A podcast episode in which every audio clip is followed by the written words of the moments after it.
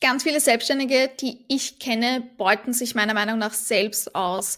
Und das ist jetzt eine harte Aussage, aber ich möchte heute deshalb über die Falle von Accessibility sowie Money Mindset sprechen, weil es mir mittlerweile wirklich das Herz bricht, wie viele SolopreneurInnen gerade im holistischen Bereich, wo ich eben viel unterwegs bin, sich ehrlicherweise eben selbst ausbeuten und kein nachhaltiges Business haben obviously ist das nicht beabsichtigt, aber das ist, worauf es, glaube ich, für viele hinausläuft. Was meine ich aber konkret damit? Ich kenne eigentlich kaum Selbstständige, die nachhaltig für ihre eigene Energie arbeiten. Selbstständigen Burnout gerade in den letzten drei Jahren ist gefühlt, aber auch statistischerweise bewiesen oder statistischermaßen bewiesen, at an all-time high, weil wir auch einfach ein ganz krasses wirtschaftliches Auf und Ab einfach die letzten Jahre erlebt haben und meiner Meinung nach verlangen auch viel zu wenig Selbstständige tatsächlich nachhaltige Preise oder haben auch kein nachhaltiges Businessmodell. Ich glaube, viele von uns brechen aus diesem klassischen 9-to-5-Konstrukt oder Rad einfach aus, weil wir eben mit den bestehenden Systemen und Strukturen nicht d'accord gehen, weil wir mehr Money, Time und Space Freedom möchten. Und dann landen wir aber in der Selbstständigkeit und wir rekreieren eigentlich genau dieselben Strukturen für uns erst recht wieder, nur meistens noch schlimmer, ja. Und deswegen, wenn du dich auch jemals verpflichtet gefühlt hast, deine Arbeit wirklich zum möglichst niedrigsten, äh, zum niedrigsten möglichen Preis einfach anzubieten, was ich eben, wie gesagt, gerade in der holistischen Branche sehr stark sehe, weil jeder von uns wirklich, äh, we want to be in service. Wenn das jemals bei dir der Fall war, dass du eben deine Arbeit wirklich zum niedrigstmöglichen Preis angeboten hast, damit möglichst viele Menschen davon profitieren können, weil du möchtest ja allen helfen, dann ist diese Podcast-Folge heute für dich. Das, ich sag's gleich, das wird heute uh, wild fucking right. Ähm, ich glaube jetzt schon, ich kann es natürlich nicht, äh, äh, ich kann nicht in die Zukunft sehen. Ich glaube aber, dass diese Podcast-Folge heute definitiv etwas länger dauern wird ich möchte in Zukunft definitiv schauen, dass ich auch kürzere Folgen habe, so halbstündige Folgen. Aber das Thema heute ist mir einfach so verdammt wichtig, weil das wirklich meiner Meinung nach, glaube ich, viele Leute da draußen einfach noch hören müssen, gerade bevor wir jetzt auch in das kommende Jahr starten. Und deswegen spreche ich da jetzt auch heute drüber. Und deswegen wollte ich das jetzt auch nicht irgendwie ähm, künstlich verkürzen oder verknappen, weil dieses Thema einfach Raum und Space braucht. Und damit, let's get going. So, wie weißt du jetzt aber, ob das wirklich auf dich zutrifft, ob diese Folge heute für dich ist? Und ich habe hier am Screen für alle, die äh, beim Video mitschauen, eine kleine Money-Sabotage-Checkliste und mach jetzt einfach mal mental jedes Mal einen Haken, wenn etwas auf dich zutrifft. Du schenkst deine Zeit her oder gehst Tauschgeschäfte ein, beantwortest auch immer wieder so kleine Fragen in deinen DMs, weil du Leuten ja wirklich helfen möchtest, ja. Du sagst öfter so Dinge wie, Geld ist nicht alles, ähm, ich möchte Menschen wirklich helfen. Du möchtest deine Arbeit ja auch wirklich auch einfach mit so vielen Menschen wie möglich teilen und auch wirklich allen zugänglich machen, weil immerhin hat diese Arbeit dein Leben verändert und das Gleiche möchtest du auch für andere tun du overdeliverst und gibst so lange so viel bis an den Rand eines Burnouts, weil du dich verantwortlich auch für die Resultate deiner Kundinnen fühlst oder glaubst, deine Preise rechtfertigen zu müssen. Und ich werde am Schluss ein bisschen mehr auf so, ich sage jetzt mal, Lösungen eingehen oder wie ich das Ganze sehe. Aber für den Moment mach einfach mal mental einen Haken, wenn etwas auf dich zutrifft, okay? Du glaubst immer noch eine weitere Ausbildung machen zu müssen, um deine Preise rechtfertigen zu können. Du hältst dich auch klein teilweise, um fortgeschrittenere Leute in deiner Branche nicht zu überschatten oder zu überholen, weil schließlich manche Leute machen die Arbeit ja vielleicht schon länger als du und deswegen kannst du jetzt nicht mehr als sie verlangen, ja? Dir fällt es schwer, Nein zu sagen und Geld- und Zeitgrenzen zu setzen mit Leuten, die dich teilweise vielleicht auch außerhalb deiner Arbeitszeiten oder außerhalb dem vereinbarten Rahmen eures Vertrags einfach kontaktieren. Du gibst Freunden und Bekannten ständig gratis Ratschläge oder Freundschaftspreise. Deine Preise äh, zu nennen und laut auszusprechen, ist immer noch so wahnsinnig unbequem. Sagen wir, du hast einen Discovery Call und am Ende geht es darum, okay, hey, klingt alles super, aber wie viel kostet das jetzt? Und dann beginnst du so herumzudrucksen. Hm, dieses und jedes Jahr. Äh, es fällt dir vielleicht auch schwer, angemessene Preise zu setzen und du machst eigentlich konstant gratis Follow-ups oder Check-ins. Du siehst andere Leute in deiner Branche, bei denen es funktioniert, unter Anführungszeichen, die einfach das Geld machen, das du gerne machen würdest, während dein Einkommen gefühlt stagniert. Und du hast aber das Gefühl, dass was du verdienst, nicht in deiner Kontrolle ist. Ja, das ist auch oft, ähm, wenn wir da von allem, von was wir heute sprechen, da hat man oft das Gefühl, ja, aber ich kann das ja nicht kontrollieren, wie viel Geld ich mache. Ja, das ist dann oft so eben dieses, dieses Gefühl, ähm, dass es eben, ich wiederhole mich, dass es nicht in deiner Kontrolle ist. Du bist insgeheim vielleicht deswegen auch eifersüchtig auf andere und rechtfertigst es damit, dass sie eben Glück haben oder viel zu hohe Preise verlangen. Und das würdest du ja nie machen, ja, so übertrieben obszöne Preise verlangen, weil, again, dir liegen deine Kundinnen ja wirklich am Herzen. Und ihr merkt schon meinen Unterton. Ähm, wir werden auf das heute einfach alles eingehen, warum oder wie ich das auch einfach teilweise sehe, ja, weil ich glaube, das ist, ich finde das wahnsinnig wichtig, dass wir hier auch so ein bisschen einen Mindset-Shift haben, um einfach dieses Jahr, kommendes Jahr wirklich nachhaltige Preise zu verlangen. Oder vielleicht ist es alternativ, dass du ständig eure Sessions, eure Stunden überziehst, ja. Oder du erlaubst Kundinnen, dich eben außerhalb deiner normalen Arbeitszeiten zu kontaktieren. Oder vielleicht hast du gar keine, keine normalen, unter Anführungszeichen, äh, Arbeitszeiten und da beginnt es überhaupt einmal. Und du nimmst eigentlich Termine zu allen möglichen Zeiten an, um es deinen Kundinnen recht zu machen. Ja, du nimmst Termine Montagmorgen, aber auch Freitagnachmittag, äh, Samstag, Wochenende, wann auch immer an, damit es in den Terminkalender von deinen Kundinnen passt. Vielleicht lässt du auch verspätete Zahlungen gleiten. Oder vielleicht ist es überhaupt so, dass du, dass die Kundinnen gar nicht vorab zahlen müssen, sondern dass sie erst im Nachhinein zahlen müssen und dann rennst du ihnen aber ewig oder musst ihnen ewig hinterherrennen äh, für das Geld, für die Zahlung. Ja. Das, das, sind auch so Sachen, die man sich anschauen darf. Vielleicht gibst du Preisnachlässe, sobald dir jemand sagt, dass du zu teuer bist oder sie es sich gerade nicht leisten können. Again, ich werde später noch ähm, auf ein paar Lösungen unter Anführungszeichen dafür eingehen. Vielleicht leistest du auch mehr als im Vertrag vereinbart, absolut kostenlos, oder du glaubst eben wirklich so alle möglichen Probleme deiner Kunden lösen zu wollen oder lösen zu müssen, weil nur wenn sie ein komplett geheilter Mensch nach einer Zusammenarbeit mit dir sind, nur dann hast du deine Arbeit richtig gemacht. Und ich übertreibe jetzt absichtlich ein bisschen. Ich glaube, viele von uns wissen, dass es Bullshit ist, wenn ich es jetzt so laut vorlese, dass das dass das einfach nicht der Realität entspricht, dass ein Mensch nach einer äh, Zusammenarbeit mit dir komplett geheilt ist, ja.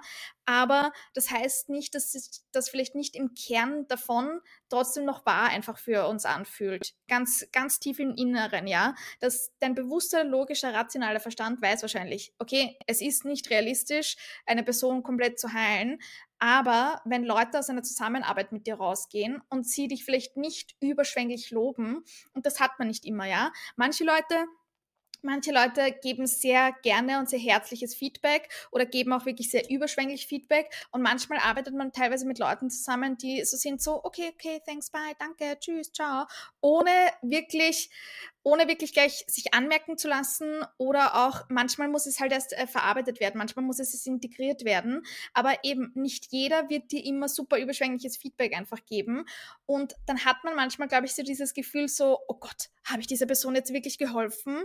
Uh, okay, ich mache noch sicherheitshalber das, das, das und das, damit sie mir das nicht vorwerfen kann. Oder damit ich mich auch so fühle, als hätte ich dieser Person tatsächlich wirklich geholfen. Und manchmal muss man da wirklich lernen, einfach mit diesem, damit einfach zu sitzen, ja, und einfach vertrauen, dass man der Person geholfen hat. Sorry, meine Stimme lässt gerade nach. Vielleicht gibt es auch Links- und Rechtsrabatte für Familien, Freunde, Bekannte. Ja, ist auch äh, so ganz klassisch.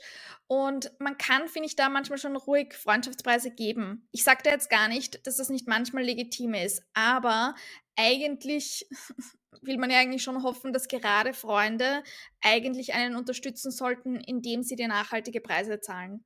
Und deswegen, da, da finde ich, das ist ganz viel davon auch so ganz klassisches People-Pleasing, ehrlicherweise. Vielleicht lässt du auch Kundinnen ständig Last Minute verschieben oder absagen. Auch da People-Pleasing des Grauens, to be honest. da immer nichts zu sagen, sondern immer es gleiten zu lassen. Again, ist das okay, wenn jemand einmal verschiebt oder vielleicht auch äh, vielleicht einmal ein zweites Mal, aber dass das einfach nicht ständig und immer wieder einfach passiert. Und dann, last but not least, du gibst dich mit äh, zerrenden oder unhöflichen Kundinnen zufrieden, weil du glaubst, dass es gar nicht anders geht. Ja.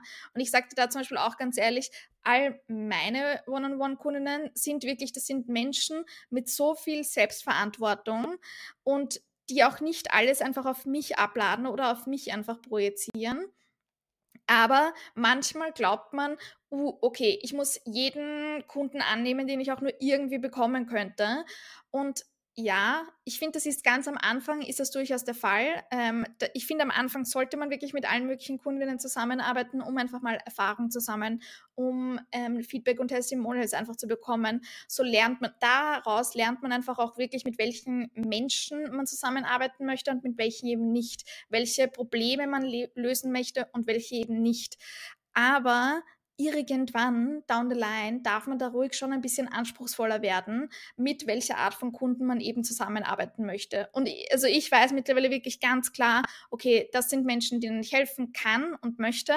Und ich glaube, da bist du dann eher, wenn du dieses und jenes einfach machst, bist du wahrscheinlich eher nicht so richtig bei mir. Und das darf man dann auch irgendwann wirklich ganz klar einfach sagen, weil dann macht auch einfach wirklich, das ist ein riesen Ding, dass die Arbeit auch tatsächlich einfach und die Zusammenarbeit mit Menschen auch einfach wirklich mehr Spaß macht, dass man tatsächlich vibet und dass man tatsächlich auch diese Erfolgserlebnisse hat von wegen, okay, ich kann dieser Person tatsächlich helfen, ja, weil die andere Person zum Beispiel ist bei mir ganz wichtig, wirklich auch Selbstverantwortung hat und ins Tun kommt und in die Umsetzung geht.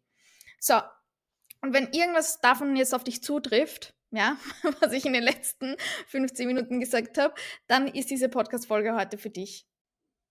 So, und bevor wir heute jetzt so richtig reinstarten, ich habe dir ein Notion-Sheet zusammengestellt, ein Worksheet, wo du diese ganzen Punkte, die ich jetzt auch aufgezählt hast, als Checkliste einfach nochmal hast, plus Journaling-Prompts, plus noch ein paar andere Sachen von mir, damit du das Ganze einfach wirklich integrieren kannst, ja. Das heute, das wird eben, das wird definitiv ein bisschen länger dauern. Das ist nicht nur einfach eine Podcast-Folge, sondern das ist wirklich fast ein gratis Training, to be honest.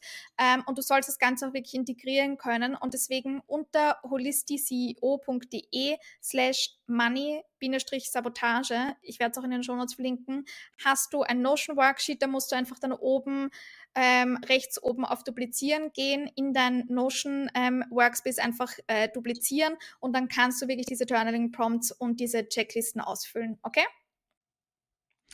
Sehr viele von uns machen ihre Arbeit, glaube ich, wirklich to be off und in Service.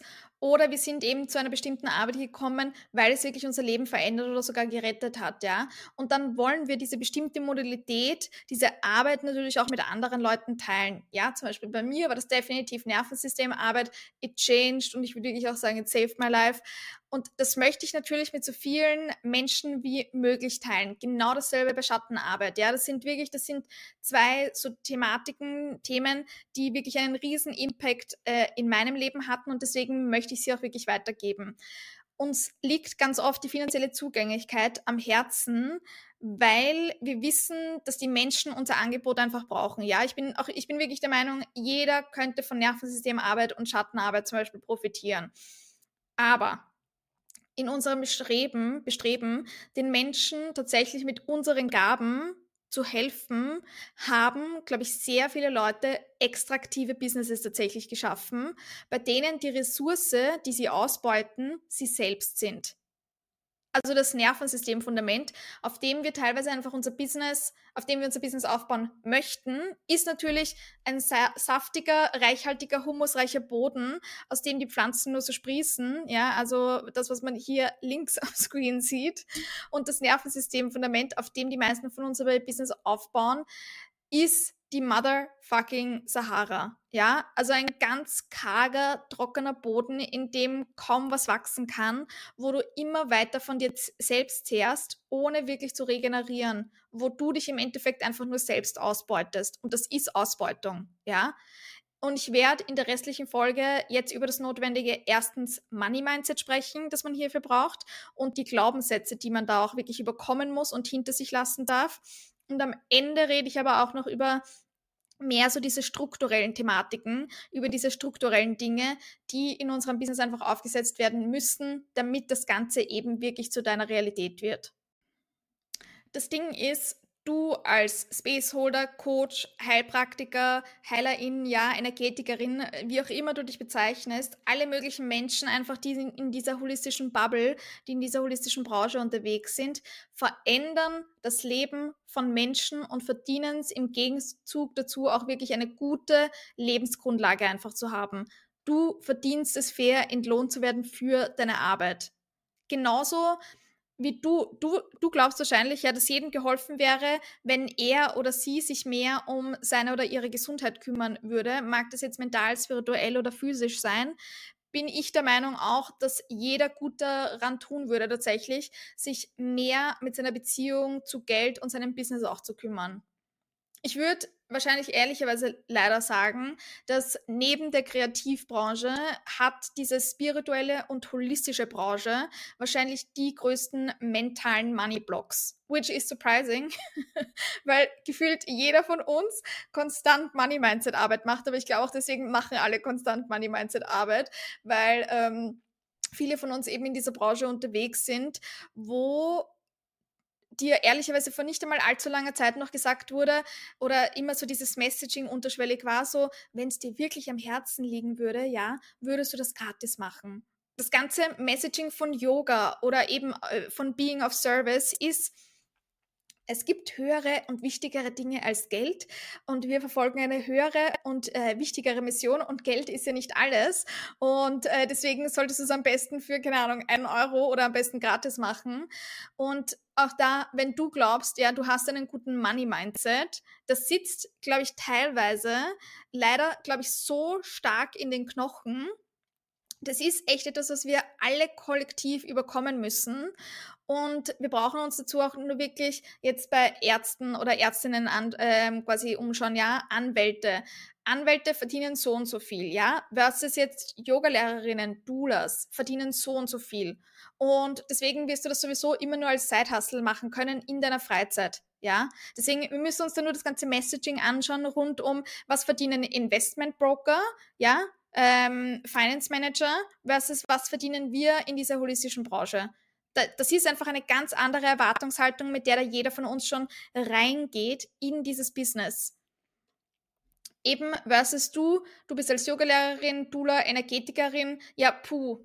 Also du ziehst sowieso nur den Leuten das Geld aus der Tasche, weil da, das ist auch, glaube ich, immer nochmal sowas, da kommt dann auch ganz viel Imposter-Syndrom nochmal äh, mit rein, dass sich unterschwellig schleicht sich das, glaube ich, auch so ein bisschen ein und schlummert so vor sich hin im Hintergrund, im Gegensatz zu unter Anführungszeichen richtigen Berufen, ja. Und deshalb ist da oft so dieses Messaging, don't expect too much. Und das ist das gängige Messaging in dieser Branche, in der sehr, sehr, sehr viele von uns unterwegs sind. Und wir kennen das alle, wir kennen auch dieses ganze Messaging vom Struggling Artist, der am Hungertuch, äh, Hungertuch nagt. Und egal in welcher Ausbildung man ist, ich habe Medienmanagement studiert, äh, ich glaube, man hört es aber auch in jeder anderen Branche, ehrlicherweise. Ähm, da dürfen Lehrer und Lehrerinnen oder Professoren auch noch was dazulernen, weil ich glaube, man bekommt ganz oft gesagt, so, habt nur ja nicht allzu hohe Erwartungen an eure Verdienstmöglichkeiten in dieser Branche genau dasselbe, ich glaube, für viele von uns, wenn wir jetzt in dieser holistischen Blase unterwegs sind und gleichzeitig sind wir aber Creator, ja, wir sind Creator Educator, nenne ich das. Das sind eigentlich die zwei ähm, schlimmsten Branchen, was das Money Mindset einfach betrifft. Es ist einerseits diese, diese Healer Energy und andererseits eben diese Artist Energy. Und again, ja, Struggling Artists und Healers haben einfach äh, geschichtlich, historisch nicht immer am besten verdient. Und deswegen sitzt das auch, glaube ich, sehr, sehr tief in vielen unserer Knochen. Deswegen, bestimmte Glaubenssätze sind vielleicht einfach nicht mit einem Money-Mindset-Programm oder einem Money-Mindset-Buch einfach erledigt, sondern diese Sachen diese, all das, das shiftet etwas zu 1000 Prozent, ja. Ich bin ein, bin ein Riesenfan davon, habe schon sehr, sehr viel davon in meiner Vergangenheit gemacht. Aber meistens schnipst man eben leider nicht mit dem Finger und like, puff, uh, puff the magic dragon, it's gone, weil diese Arbeit tatsächlich eben auch ganz, ganz viele Layers einfach hat. Vielleicht fühle ich mich dann irgendwann mal wohl, ähm, dass ich dann 500 Euro für eine Session verlange, aber puh, okay, du sagst mir jetzt, ich soll 1000 Euro für eine Session verlangen, das wäre dann schon wieder ein Stretch, ja. Deswegen diese, äh, diese Arbeit, das ist auch, äh, it's a lifelong journey, weil New Level, New Devil wird man bei mir immer wieder hören. Es gibt immer noch etwas, an dem man noch arbeiten kann, selbst wenn man vielleicht schon ein ganz gutes Money-Mindset hat. Es geht auch darum, we want to go from good to great, ja. Paradoxerweise ist es oft so, dass Leute kommen ganz oft zu uns, wenn sie gestresst, krank, ängstlich, deprimiert sind, ähm, fehlendes Libido, Energie oder Vitalität haben. Ja, ich sag's mal so: Leute kommen vielleicht ganz oft an ihrem Tiefpunkt zu uns oder selbst wenn, das ist jetzt vielleicht zu extrem gesagt, selbst wenn nicht am Tiefpunkt, dann, weil sie schon irgendeine Form, irgendeine Art von Problem haben. Und sei es nur, ähm, dass sie irgendeine Quarterlife-Crisis haben oder People-Pleaser sind. Hallo, ich bin vor fünf Jahren, ja.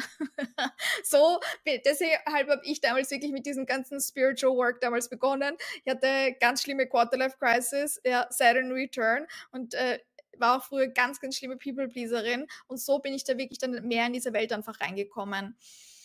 Da kann sich dann, glaube ich, einfach schnell ausbeuterisch, sage ich jetzt wirklich, anfühlen, von diesen Menschen Geld zu nehmen, weil sie wahrscheinlich gerade an einem etwas verletzlichen Punkt in ihrem Leben sind. Und dann möchtest du aber, und das ist wirklich, das ist the great paradox, dann möchtest du aber Raum für andere Leute halten, obwohl du dich vielleicht selbst gar nicht gut resourced fühlst und eigentlich nur 20% deiner Batterie zur Verfügung hast. Also paradoxerweise hilfst du anderen Leuten, sich besser zu fühlen und zehrst aber am Weg die ganze Zeit von dir selbst, weil du eben keine nachhaltige Preisgestaltung einfach in deinem Business hast. Du hilfst gestressten, burnt-out Leuten die ganze Zeit und denkst dann aber lustigerweise, dass es okay ist, deinen Terminkalender vollzustopfen. Du gibst nicht deine Sauerstoffmaske einfach zuerst drauf. Dann brennst du dich einfach die ganze Zeit aus, was wiederum dazu führt, das ist auch nämlich der lustige Teufelskreis an dem Ganzen. Das führt wiederum dazu, dass du dich nämlich die ganze Zeit wie so ein Fraud oder ein Betrüger fühlst, weil du plötzlich ja deine eigenen, eigenen gesundheitlichen Thematiken oder Mindset-Probleme hast. Und dann kannst du ja wohl schwer anderen Leuten helfen. Und das ist ein wunderschöner Teufelskreis, den ich niemanden wünsche, in dem aber, glaube ich, leider sehr, sehr viele Leute in dieser Branche gefangen sind. Deine Kapazität hat ihren Preis einfach. Und das ist so wichtig zu verstehen. Deine Kapazität hat ihren Preis. Und für viele ist das aber der, nicht der Preis, den andere Leute zahlen, sondern den sie selbst zahlen. Für viele spiegelt ihr Preis nicht ihre Kapazität wider. Und in was das aber dann mündet, ist, dass du passive Aggressivität auf deine Audience entwickelst, dass du einen Groll gegenüber deinem Business entwickelst, weil es dich nicht nachhaltig trägt. Oder vielleicht beginnst du zu prokrastinieren, weil dein Business dir eigentlich nicht mehr wirklich viel Freude bereitet. Und diese Gefühle, das sind oft meistens ganz gute Indikatoren deines Körpers, dass es erstens was anzupassen gibt, aber auch, dass du eben zu viel von dir selbst zehrst dass du in einem extraktiven System eigentlich gefangen bist. Und ein regeneratives Business, ein regeneratives System, das, das gibt Ressourcen an sich selber zurück. Ja? Bedeutet, wir würden uns auch mal wirklich Downtime, Ruhe, Pausen, Urlaub gönnen. Und ein regeneratives System gibt an sich selbst zurück, damit es am Laufen gehalten wird, anstatt ständig einfach nur von sich zu ziehen. So, was deine Money-Mindsätze, Money-Mindsätze, was deine Money-Glaubenssätze höchstwahrscheinlich geprägt hat, waren wahrscheinlich vier Dinge. Und zwar also vier Einflüsse. Deine Familie, deine Kultur und Gesellschaft, deine Branche und Ausbildungslinie, so wie äh, die Religion und das Patriarchat, ja. Bei deiner Familie geht es jetzt weniger tatsächlich darum, wie viel Geld ihr tatsächlich hattet oder nicht hattet, sondern es geht um den Kontrast. Vielleicht bist du super bequem aufgewachsen, aber du warst immer die ärmste Person auf deiner Rich Kid School. Dann ist der Glaubenssatz vielleicht, ja klar, für Leute mit Geld ist alles easy. Ja, ich muss mir das aber hart verdienen. Versus, wenn du vielleicht wohlhabend aufgewachsen bist, aber deine Eltern nie zu Hause waren, um ihr Geld zu genießen, dann ist der Glaubenssatz bei dir vielleicht mehr so in die Richtung, man muss sich zwischen Geld und Familie ähm, entscheiden, beides kann man nicht haben, ja? Oder eben, wenn ich arbeite, muss ich mir das immer, quasi kann ich einfach nicht, habe ich eigentlich von dem Geld am Ende des Tages nichts, ja? Also es ist egal, wie viel oder wenig Geld man einfach hatte in der Vergangenheit. Jeder von uns hat seine eigenen Money Stories, die eben aber wirklich ganz stark von unserer Familie und wie wir aufgewachsen sind einfach geprägt wurden. Dann prägt natürlich auch, was wir in der Kultur und Gesellschaft mitbekommen, unsere Money Beliefs, ja, Aussagen wie Geld wächst nicht auf den Bäumen, ja, von nichts kommt nichts. Das impliziert einfach schon, dass, again, auch da wieder Arbeit immer hart sein muss, ja, Hustle und Grind äh, Mentality. Und da brauchen wir uns mittlerweile nur um schon, ja, die ganzen Kryptomillionäre, die einfach gut investiert haben, äh, da, da kommt von nichts eigentlich theoretisch schon etwas, ja, ist jetzt übertrieben gesagt, aber ihr wisst, was ich meine. Also einfach so diese, äh, diese ganzen, diese ganzen Aussagen, das war vielleicht in, in einem anderen, in einem anderen Paradigma, in einem alteren, in einem anderen Zeitalter war das noch so. Aber wir können heute skalierbare Businessmodelle aufsetzen. Wir können heute passiv Geld verdienen. Ich sage nicht immer, dass das so super easy alles immer ist und man muss da manchmal vielleicht bei Krypto, ähm, oder ich würde nicht immer, ich würde gar nicht sagen, dass das Glück ist, weil die Leute, die da investieren, die kennen sich meistens ja schon auch aus. Aber mein Point ist, wir können heute äh, einfach quasi relationell viel verdienen für tatsächlich vielleicht ein bisschen weniger Aufwand, als es einfach in der Vergangenheit der Fall war. Ist es auch, ist es über, ist über Geld sprechen vulgär in deiner Kultur oder ist es in Ordnung? Braucht man sich zum Beispiel nur dieses ähm, Beispiel oder diesen Kontrast Amerika versus England anschauen, ja. Die Amerikaner voll offen, voll laut, ähm, neureich, ja, versus die Engländer, die alten Aristokraten, die sehr gediegen sind und die vielleicht eben, wo es eben vulgär ist, vielleicht über Geld zu sprechen, ja. Äh, Gab es auch auf Hulu gerade so eine Serie, ähm, The Buccaneers, ähm, von einem Buch na, ähm, nach, äh, von Edith Wharton, ganz große Recommendation. Ähm, ich fand die Serie voll toll. das ist aber nur ein kleiner äh, kleiner Side-Comment. Ist es ehrgeizig zu sein und große Träume zu haben? Ja, ist auch in so vielen Kulturen, glaube ich, sehr stark ausgeprägt. Die Australier haben die, dafür auch einen Begriff namens Tall Poppy Syndrome. Also wenn du zu hoch hinauswächst, wenn du zu erfolgreich bist, schneiden wir dich nieder, so in die Richtung, ja. Aus Neid und äh, Eifersucht schneiden wir dir den Kopf ab weil eben sie ist nicht gerne gesehen, dass andere Leute äh, große Träume, große Ziele, große Pläne haben, dass andere Leute zu erfolgreich einfach sind. Und deswegen sabotieren und blockieren wir uns manchmal schon im Vorhinein, bevor es überhaupt so weit kommt. Und wie sich das ganz oft zeigt, ist, du tust so, als vielleicht doch, als wäre dir Geld egal, ja. Du, du, you are super laid back und super chilled. Eben das Geld, was du schon hast, ah, das reicht schon. Ah, ich mache schon genug Geld, ja es ist, ich, ja, nicht zu viel einfach wollen und ja, nicht gesehen werden, zu viel zu wollen, ja. Wie sprichst du auch über reiche Menschen? Sind reiche Menschen arrogante Charakterschweine? Sind sie Bonzen, Snobs, Schnösel, ja? Wie, wie sprichst du über reiche Menschen? Das ist auch etwas, was man sich definitiv an, ansehen darf. Hm, sind äh, bestimmte Menschen mit, einem, mit dem selber Silberlöffel im Mund geboren, ja? Oder überlegt auf der anderen Kehrseite auch mal in Filmen, auch Kultur und Gesellschaft, ja, wann auch, wie auch immer man sieht, wenn man Heiler und HeilerInnen im Film sieht, sind das ganz oft so Nutcases. Das sind einfach alles so durchgeflippte Hippies, die einfach durchs Leben tanzen, ja. Man sieht eigentlich kaum, so sage ich mal, seriösere, unter Anführungszeichen, äh, Heiler und HeilerInnen. Dann eben auch deine Branche und deine Ausbildungslinie wo in Ausbildungen teilweise schon gesagt wird und mitgegeben wird, und das habe ich vorher schon erwähnt, aber eben dieses, erwarte ja nicht damit Geld zu verdienen, ja. Oder sind eben auch nur Leute, die leistbare Preise verlangen, echte Heiler und gute Menschen. Sind alle Leute, die in deiner Branche, äh, äh, Branche gut Geld verdienen, sind das alles Scam-Artists, ja? Siehe zum Beispiel Multilevel Marketing, machen eben nur Business Coaches gut Geld. Reden wir gleich nachher noch mehr drüber. Und als letztes eben das Religion, äh, deine Religion und das Patriarchat. und ich weiß, manchen Leuten stellt jetzt gerade die Haare auf, aber äh, es ist leider einfach so, dass Frauenberufe, wie viele HeilerInnen das einfach sind, ja, nach wie vor belächelt werden und dass sie deshalb auch einfach meistens ehrlicherweise unterbezahlt sind. Kennen wir genauso, auch ist bei Influencern, äh, ist beim Influencertum genau dasselbe, ja. Da haben wir wieder diese, wir, wir kombinieren meistens diese beiden Aspekte. Wir sind erstens Influencer auf eine gewisse Art und Weise, wenn wir auf Social Media unterwegs sind und zweitens sind wir Heiler, Spaceholder, Coach, wie auch immer du dich einfach bezeichnest again, da jetzt im Vergleich mit zum Beispiel halt Welten oder Investmentbroker, das ist einfach ein anderes Messaging. Das ist, das ist einfach eine andere ähm, Wertigkeit vom System, von der Gesellschaft aus. Und das sind oft eben HeilerInnen wie Doulas, ja, Hebammen, kräuterkundige Yogalehrerinnen, die in der Vergangenheit auch, das kommt noch on top, für ihr Wissen teilweise sogar verbrannt wurden oder ausgestoßen, äh, ausgestoßen wurden. Das kommt, das nimmt man natürlich auch irgendwie mit in das Ganze. Ist vielleicht auch dieser Glaubenssatz da, dass, again, sollten alle HeilerInnen selbstlos und uneigennützig sein, ja?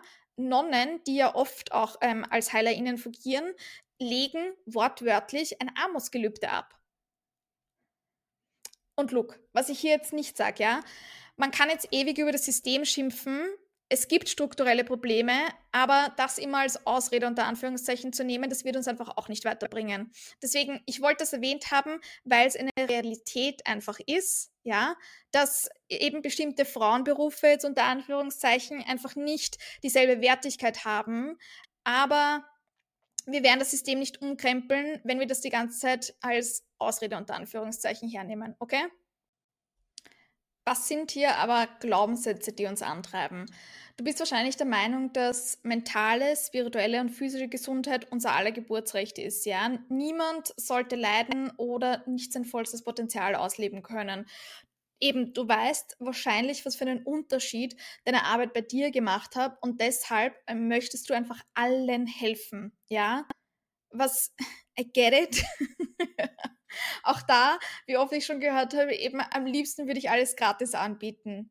Again, I understand. Nur das Ding ist, jeder von uns, der auch schon mal was gratis angeboten hat, der wird wissen, es ist leider auch einfach so, wenn man alles gratis hergibt, die Leute wissen es irgendwann nicht mehr äh, so richtig zu schätzen.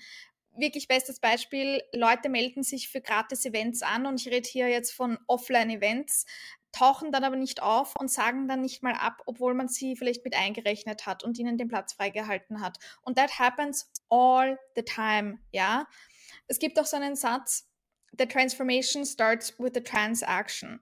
Und manchmal muss man oder darf man eben vielleicht auch wirklich viel Geld in etwas investieren, um es ernst zu nehmen, damit man eben wirklich dieses Commitment hat, damit man es tatsächlich macht. Weil wenn man es nicht machen würde, hätte man eigentlich wahnsinnig viel Geld einfach verpulvert und deswegen, wir berauben manchmal Leute ihrer Accountability oder tatsächlich ins Tun zu kommen, wenn wir Sachen ständig nur gratis hergeben, weil der menschliche Verstand einfach leider ähm, dem nicht dieselbe Wertigkeit beimisst. Ja? Wir, nehmen, wir nehmen von Haus aus auch zum Beispiel an, dass ein 100-Euro-Wein besser ist als ein 3-Euro-Wein, selbst wenn es derselbe Wein ist.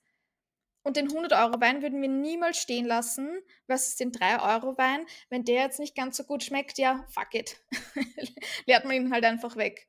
Und wenn wir deswegen ständig alles gratis anbieten, ja, machen es die Leute vielleicht nicht ordentlich zu Ende und bekommen dann natürlich, surprise, surprise, nicht die entsprechenden Resultate.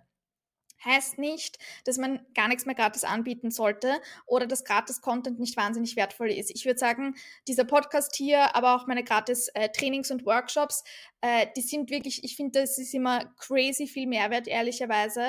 Aber es wird einfach nie dieselbe Art von Commitment oder Tra Transformation haben, wie zum Beispiel meine Kurse, wo wir einfach viel, viel, viel tiefer einfach reingehen in alles. Vielleicht sagst du auch, vielleicht ist einer deiner Glaubenssätze auch, ähm, bei skalierbaren passiven Kursen fehlt der persönliche Touch. Das ist für sehr viele Leute, die es, glaube ich, gewohnt sind oder die sehr viel, die sehr stark aus dieser One-on-One-Energy einfach kommen, Die glauben am Anfang vielleicht nicht ganz, dass jemand dafür zahlen würde, dass man ihnen jetzt einfach was in einem Training, in einem allgemeinen Massenworkshop einfach erzählen würde. Weil bei One-on-One -on -One sieht man auch wirklich, man sieht den tatsächlichen Unterschied. Man spürt den Unterschied, den man einfach bei Leuten macht. Man sieht es, wenn man sie auch zum Beispiel wirklich länger begleitet. Und bei skalierbaren Produkten hat man halt auch oft ganz viel so, so stille, heimliche TeilnehmerInnen. Da wird man vielleicht nie wirklich wissen, und das wirklich teilweise nie und dann drei Jahre später melden sie sich und sagen dir so, wow, Casina, that changed my life und man ist so, what? Okay, ich wusste nicht mal, äh, dass du da warst, so in die Richtung.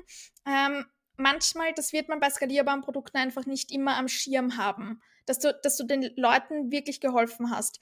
Deswegen, ich finde es auch ganz essentiell, ehrlicherweise, wir müssen auch so ein bisschen wegkommen von diesen ich bin ein besserer Mensch, weil ich lieber one-on-one -on -one mit Menschen zusammenarbeite, weil ich lieber wirklich Tiefe und Impact kreiere. Und es gibt auch das wirklich ganz viele Leute, die wirklich nur so one-on-one -on -one coachen. Einige Menschen äh, fühlen sich da so ein bisschen teilweise überlegen ähm, oder fühlen sich besser oder sind meiner Meinung nach ein bisschen einfach nur so in diesem People-Pleasing-Modus von, ich will Menschen wirklich helfen in der Tiefe und das kann ich nicht in seelenlosen, skalierbaren Massenangeboten, wo alle nur eine Nummer sind. So in die Richtung, ja. Ich glaube, das ist ein bisschen der Glaubenssatz. Und Trust Me zum Beispiel ja bei mir, ich habe noch nie ein einziges skalierbares Angebot von mir so geführt, sondern ich schaue eben wirklich, wie ich Leute bestmöglich beim, ähm, einfach beim Umsetzen unterstützen kann. Aber ich glaube einfach nicht, dass ich von jedem das Händchen halten muss. Und das ist, glaube ich, der springende Unterschied, ja. Sondern ich arbeite wirklich, und das ist auch mein Glaubenssatz, ich arbeite wirklich mit Leuten, mit erwachsenen Menschen zusammen, die selbstverantwortlich losgehen in die Welt für ihre Träume. Und deswegen muss ich denen nicht die ganze Zeit äh, ihr Händchen halten. Auch da, da muss man manchmal so ein bisschen das Denken shiften. Vielleicht glaubst du auch, dass mehr Geld mehr Probleme bedeuten würde, ja? More money, more problems. Und darauf würde ich zum Beispiel auch sagen, ja, ehrlicherweise, es kommen auf jedem Level neue Probleme unter Anführungszeichen oder Herausforderungen auf, aber Geld löst auch einige Probleme. Und alle, die das andere sa sagen, are lying. ich hätte lieber High-Level First World Problems als Survival-Überlebensprobleme.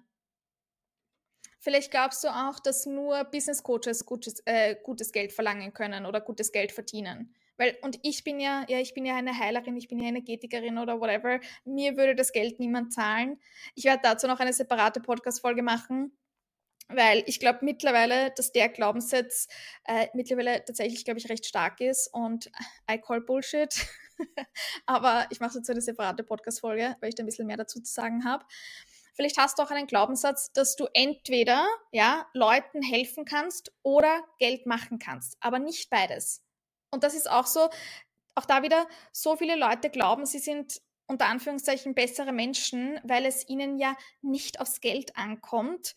Aber why can't it be both? Ich kann mich für meine Kundinnen interessieren, ich kann für sie da sein wollen, ich kann für meine Kundinnen abliefern aka ich kann ein guter, netter Coach, Mensch, was auch immer sein und trotzdem Geld machen wollen.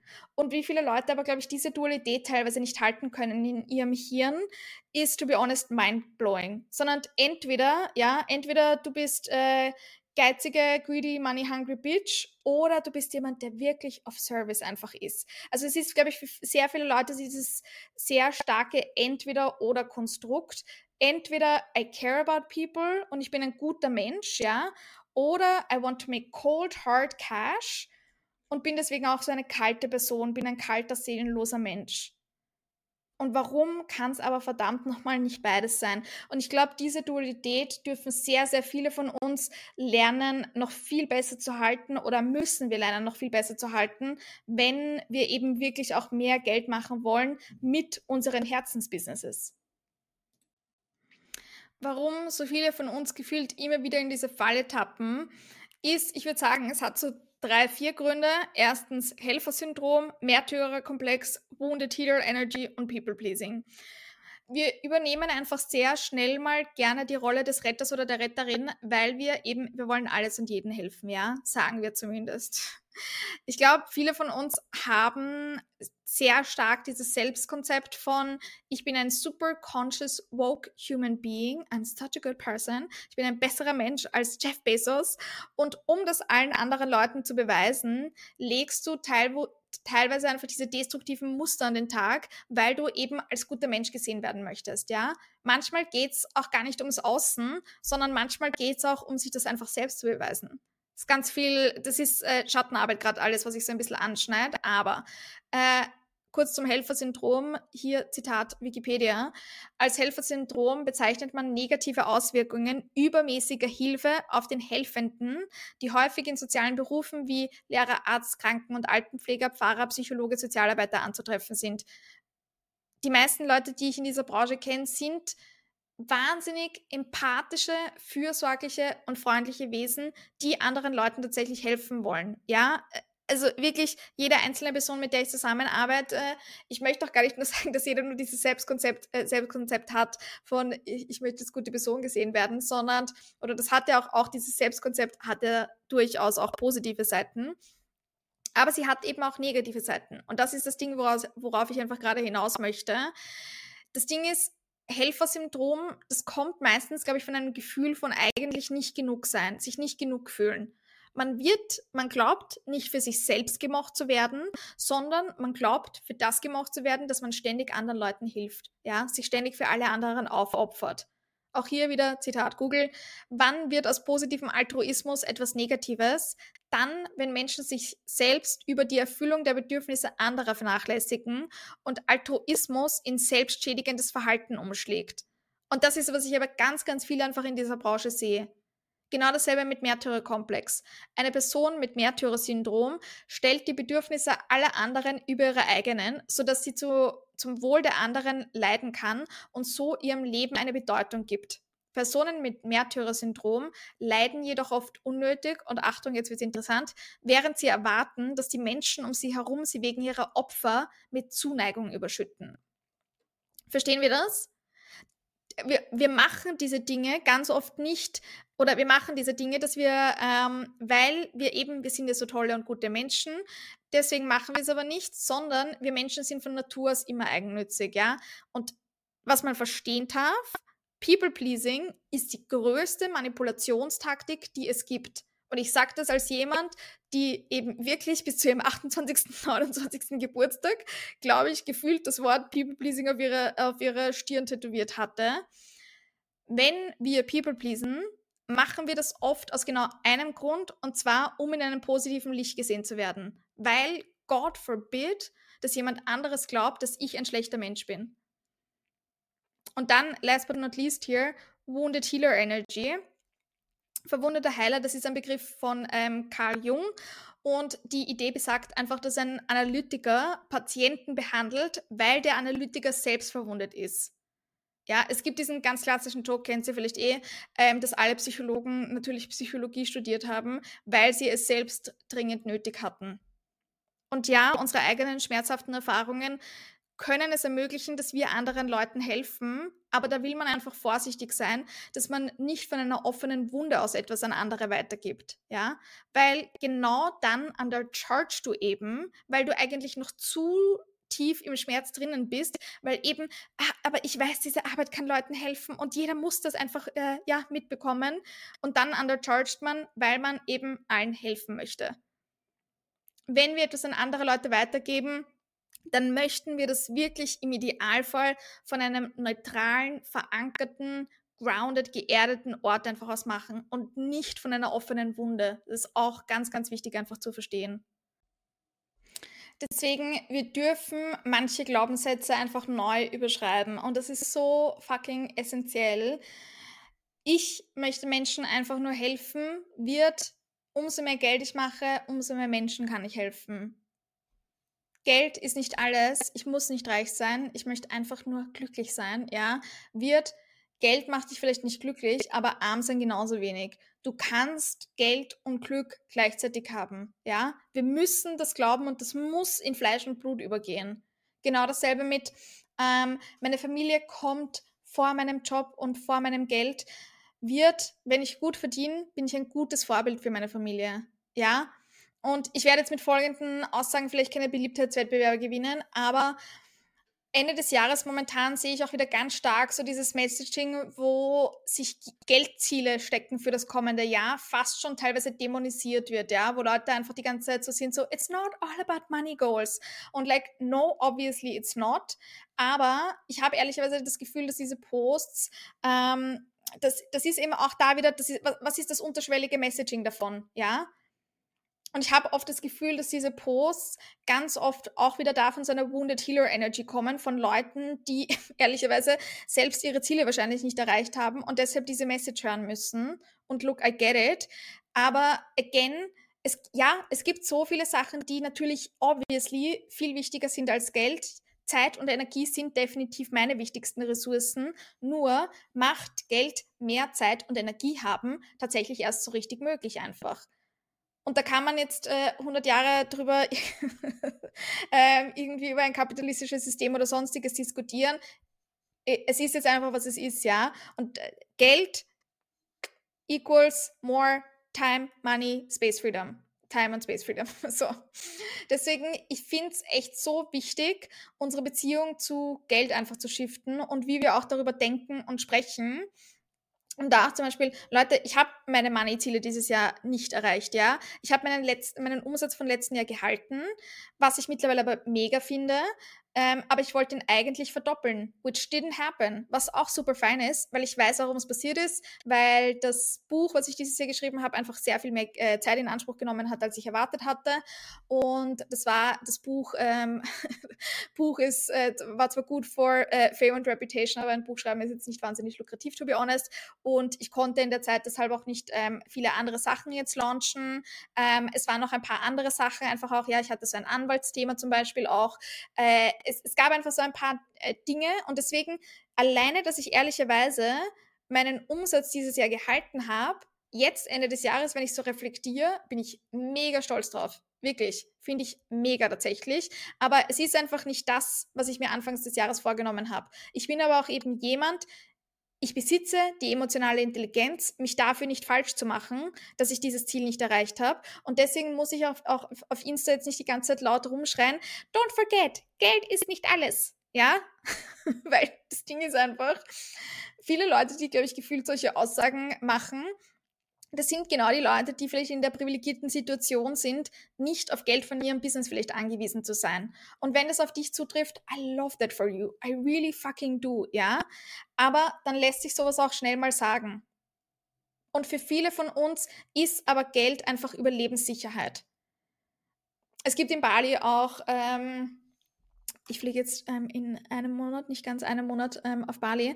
Und es gibt in, in Bali, wo ja ganz viele digitale Nomaden auch unterwegs sind, es gibt diesen Ausdruck für Leute, die, die gerade mal so über die Runden kommen und man nennt diese Leute 1K Warriors, äh, weil um 1K lässt sich auf Bali vielleicht schon irgendwie leben, aber das will ich nicht für mich und das will ich auch nicht für dich, ja. Ich will nicht, dass wir gerade mal so über die Runden kommen und die ganze Zeit vor so uns vor so hin strugglen, sondern ich will, dass wir aufblühen, dass wir prosperen, ja.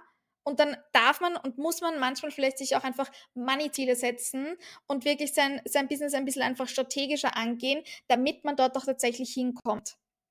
Deswegen all diese Aussagen, es ist wichtiger, glücklich zu sein als reich. Deine Freude und deinem Alignment zu folgen ist wichtiger als jede Metrik oder Zahl. Habe ich jetzt letztens einen Post gesehen und like, yes, obviously.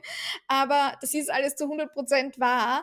Aber es ist meiner Meinung nach ehrlicherweise auch genau diese Art von Messaging, wo viele Leute gerade in dieser holistischen Branche sich teilweise, glaube ich, gar nicht mehr trauen zu ownen, dass sie auch viel Geld machen möchten. Und das, all das führt dann aber oft dazu, dass man sein Business vielleicht nicht so ernst nimmt, wie man es nehmen sollte und dass man sich so deshalb erst, eben erst recht wieder ausbrennt. Und deswegen auch ein ganz kritischer Faktor an der Stelle. Welche Annahmen triffst du auch über deine eigene Audience und deine Kundinnen? Dass sie sich das sowieso alles nicht leisten können und deshalb kannst du ja nicht diesen und jenen Preis verla äh, verlangen Deswegen kosten all deine Angebote immer maximal 200, 300 Euro. Und auch da wieder, like, hate to break it to you, aber jeder von uns wir investieren meist viel Geld in bestimmte Dinge. Es kommt einfach nur immer ganz darauf an, was einfach unsere Prioritäten sind. Ja, und viele Leute, die Geld machen, they don't give a shit about fancy Luxusmode, aber investieren vielleicht ihr ganzes Geld liebend gerne in ihre Gesundheit. Und umgekehrt. Jeder von uns hat einfach unterschiedliche Prioritäten. Du hattest schon mal eine bestimmte Situation, du hattest sicher schon mal eine, eine Situation, wo jemand dir vielleicht gesagt hat, ähm, dass es leider zu teuer ist oder sie es sich gerade nicht leisten können oder was auch immer. Und dann siehst du zwei Tage oder drei Tage später, dass die Person in irgendjemanden anderen investiert hat oder in irgendeinen anderen Schmafu. Und aber auch da, deswegen, es kommt wirklich immer nur darauf an, was ist, was sind meine Prioritäten und kannst du auch einfach deine Arbeit gut rüberbringen, ja? also hier ist einfach so dieser Shift von meine Audience kann sich das nicht leisten zu das, was ich anbiete, hat einen hohen Stellenwert für meine Audience, weshalb sie auch bereit sind, dafür zu zahlen. Und wenn sie nicht bereit dazu, äh, dafür sind, äh, zu zahlen, dann ist das ehrlicherweise einfach ein Sales Messaging Problem warum das einfach alles so wichtig ist und warum ich da heute drüber sprechen wollte, ist einfach, weil einer meiner Missionen ist definitiv mehr Geld in gute Hände zu bekommen, ja? Weil was passiert, wenn Leute wie du mehr Zeit, Energie, Geld hast, ist es das ein Ripple-Effekt, ja? Welleneffekt. Du hilfst Menschen, was wiederum weitreichende Auswirkungen auf ihre Familie und Community einfach hat. Sagen wir, du hilfst Menschen, ihre Hormone ins Gleichgewicht zu bringen, ja, und mehr Energie zu haben, um mehr für ihre Familie da zu sein, zum Beispiel. Oder eben nicht die ganze Zeit so brain zu sein. Oder du hilfst Menschen, ihre Anxiety unter, Kontroll, äh, unter Kontrolle zu bringen, was ihnen wiederum hilft, ihre Arbeit besser zu machen, ja, Nervensystem Arbeit ZB. Vielleicht hilfst du Leuten auch, sich weniger Gedanken um andere zu machen und deswegen starten sie endlich nach 100 Jahren ihr Traumprojekt, ja? Business, wie viele Leute sich da zurückhalten, weil eben, weil sie sich viel zu viel Gedanken machen, was andere denken. It's a lot. Oder auch gesündere Haut und Haare gibt Leuten vielleicht mehr Selbstvertrauen vor der Kamera zu sprechen, ja? Sind alles so Sachen, whatever it is, whatever you do, womit auch immer du anderen hilfst, deine Arbeit hat meistens einen Ripple-Effekt auf die größere Community, weshalb es eben so wichtig ist, mehr Geld in gute Hände zu bekommen. In die Hände von HeilerInnen, Spaceholder, Coaches, die eben wirklich einen Unterschied einfach machen. Weil das Ding ist, Geld per se ist neutral. Es ist einfach nur ein Werkzeug und du kannst den Hammer nutzen, um ein Haus zu bauen oder um es niederzureißen, ja? Deswegen der größte Dienst, den du der Welt tatsächlich erweisen kannst, besteht genau darin, mehr Geld zu machen. Warum? Wenn Menschen wie du oder ich, und ich richte mich hier jetzt auch besonders an Frauen, mehr Geld verdienen, geben sie es meistens auf eine gute Art und Weise oder auf eine Art und Weise aus, die die Welt tatsächlich zu einem besseren Ort macht. Und das ist bewiesen. Ich rede da jetzt nicht einfach nur irgendwas, sondern da gibt es mittlerweile tatsächlich Studien dazu. Ähm, auf der Website von UN Woman steht auch, die wirtschaftliche Stärkung von Frauen ist von zentraler Bedeutung für die Verwirklichung der Frauenrechte und der Gleichgestellung der, der, Geschlechter. Wenn Frauen über einen größeren Anteil am Vermögen verfügen, gewinnen sie die Kontrolle über ihre eigene Zeit, ihr Leben und ihren Körper und haben eine größere Mitsprache und stärkere Beteiligung an sinnvollen Entscheidungen. Wir verändern die Welt. Die Art von Entscheidungen, die Frauen treffen, wenn sie über wirtschaftliche Macht verfügen, führen fast immer zu Verbesserungen der Gesundheit, der Bildung und des Wohlergehens der Gemeinschaft. Es geht uns allen besser, wenn Frauen mehr Geld verdienen. Und zwar nicht nur weibliche CEOs und PolitikerInnen, sondern Frauen eben in allen möglichen äh, Berufen, auch mit sozialen Hintergründen. Und again, those are facts. Das ist mittlerweile bewiesen. Und deswegen, wenn du mehr Geld zum Beispiel zur Verfügung hast, ja, könntest du vielleicht Scholarships anbieten, ja. Du könntest deine Zeit und äh, deine Zeit und Geld einfach auch spenden, wie auch immer das aussieht. Du könntest in grüne Technologien investieren. Du würdest wahrscheinlich eine gesündere Beziehung führen, weil du nicht konstant burned out einfach bist. Du könntest lebensverändernde Bücher schreiben, ja again, das Buch ist nicht wahnsinnig lukrativ, aber das Schöne damit ist wirklich, dass, ähm, dass das ist wirklich, dass das ist ein Massenprodukt. Damit, damit mache ich mein Wissen, äh, meine Expertise wirklich einer breiteren Masse einfach zugänglich und das zu einem recht erschwinglichen Preis. Und das gibt mir schon etwas. Genau dasselbe auch mit skalierbaren Angeboten und Education, ja. So können mehr Leute von meinem Wissen auch einfach profitieren. Du könntest ähm, auch definitiv, du kannst mit mehr Geld auch einen besseren Service einfach liefern. Das Geld, das du machst, kann nämlich reinvestiert werden, um eine bessere Experience für deine Kundinnen zu schaffen.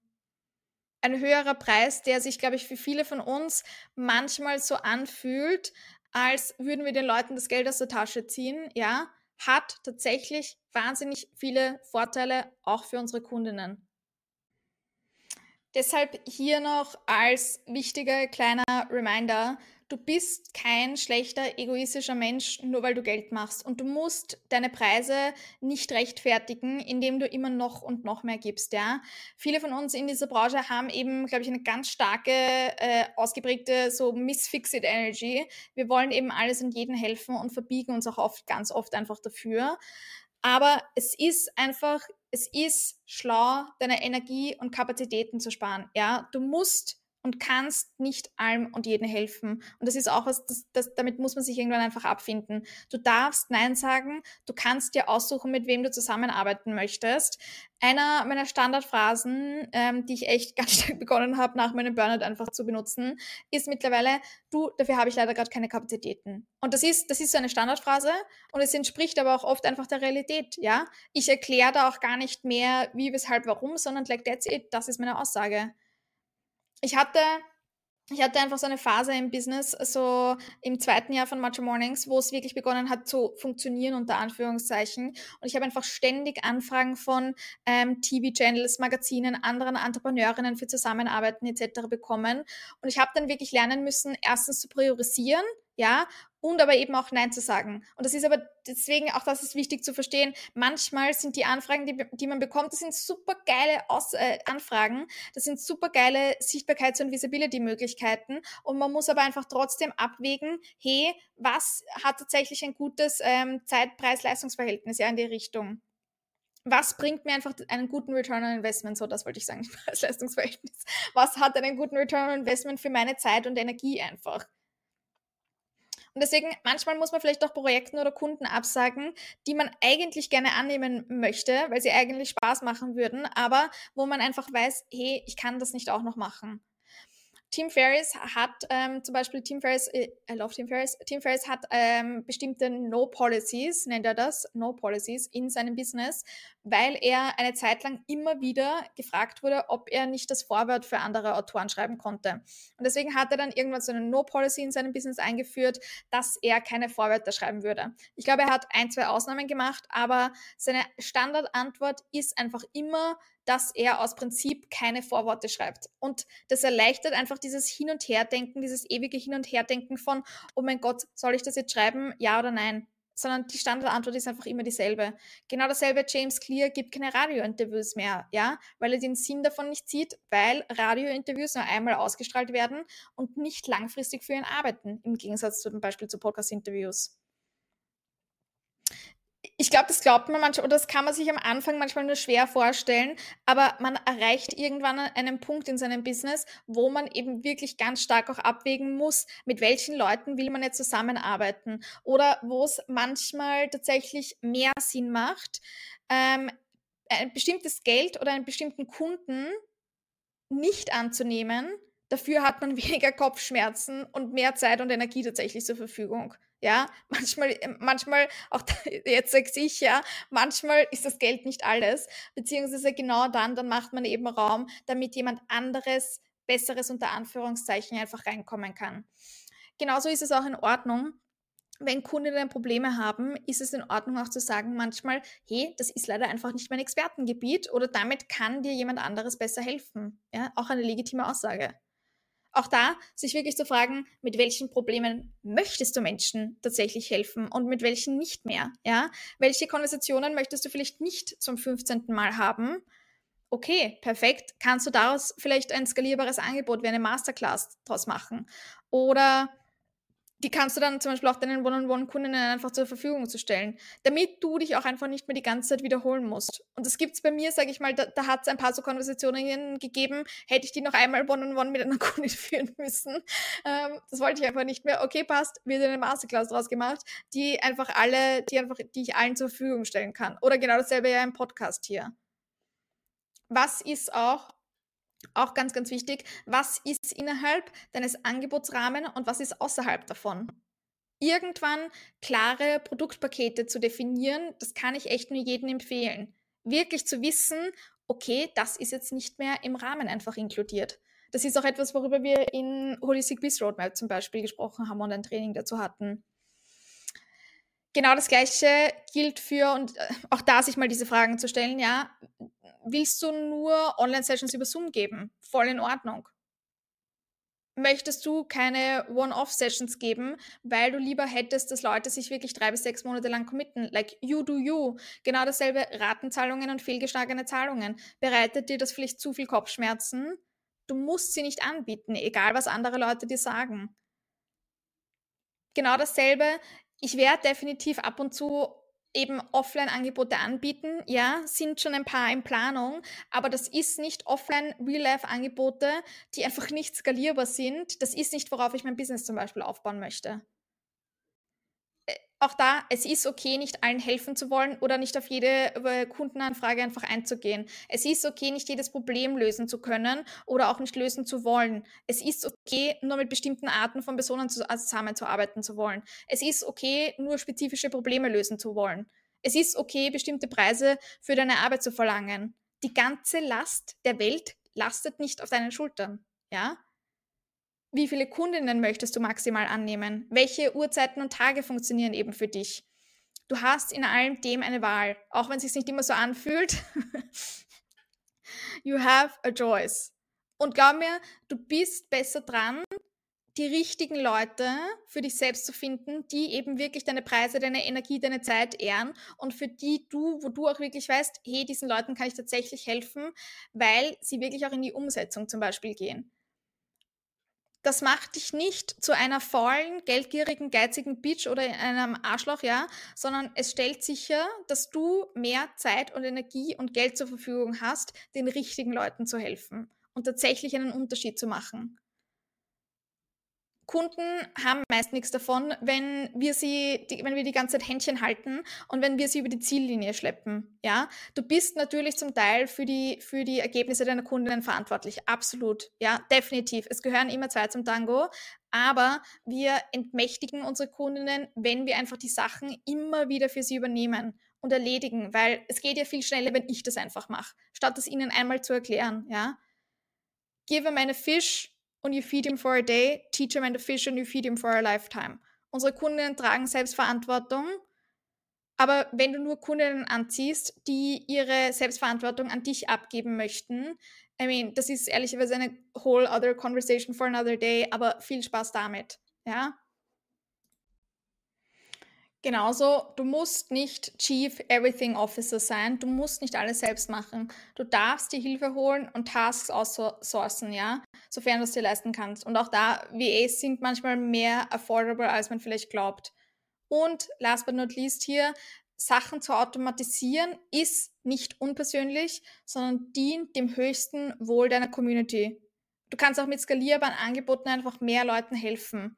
Und wenn du zum Beispiel eine Terminkalender-Software aufgesetzt hast, wo Leute sich einfach einbuchen können oder ihren Termin auch ändern können oder du E-Mail-Automatisierungen hast, wo die Leute automatisch eine Onboarding-E-Mail bekommen, reduziert das einfach so verdammt viel Reibung und es macht alles für beide Parteien einfacher. Ich liebe zum Beispiel alle Ärzte, wo ich einfach online mich einbuchen kann, I love it, wo ich nicht extra im Büro anrufen muss oder eine E-Mail hinschreiben muss.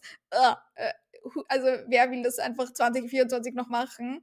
Aber deswegen, man, diese Sachen, das hat schon auch Vorteile für auch die, die Kundinnen tatsächlich. Aber manche Leute sind, glaube ich, teilweise trotzdem noch so ein bisschen so, Automatisierungen oder skalierbare Angebote, das ist Massenabfertigung und unpersönlich und auch da wieder, es kommt einfach nur darauf an, wie man das aufsetzt, ja. Wenn ich eine lustige Onboarding-E-Mail schreibe, die wirklich meine Persönlichkeit rüberbringt, statt so einer stockstarren, steifen E-Mail, dann ist das auch nicht mehr unpersönlich.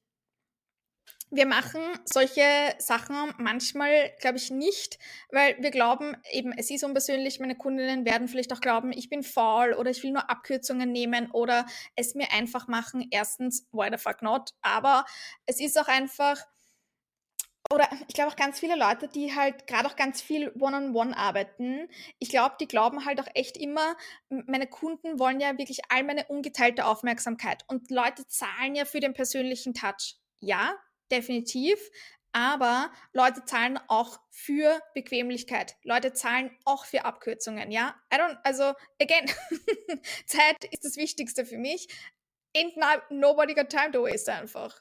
Und deswegen auch da wieder Sachen, zum Beispiel, ich bin ein riesiger Self-Study-Mensch. Ja, ganz viele Leute sind immer so, ah, Christina, ähm, na, okay, äh, ich kann leider nicht live teilnehmen und deswegen, na, bin ich leider nicht dabei. Ich bin ein riesiger, ich schaue mir ganz viel die Aufzeichnungen an oder mache ganz viel auch Self-Study, eben wann es für mich passt in meinem eigenen Tempo. Und ganz viele Leute sind aber so, ah, okay, nein, die Uhrzeiten passen für mich leider nicht, deswegen kann ich leider dieses Mal nicht dabei sein. Und like you do you, jeder hat seinen eigenen Lernstil, aber auch da, ich zahle dafür, ich zahle auch gerne dafür, wenn ich es einfach, Hauptsache, ich kann es in meiner eigenen Zeit machen, ja, wann es mir einfach passt.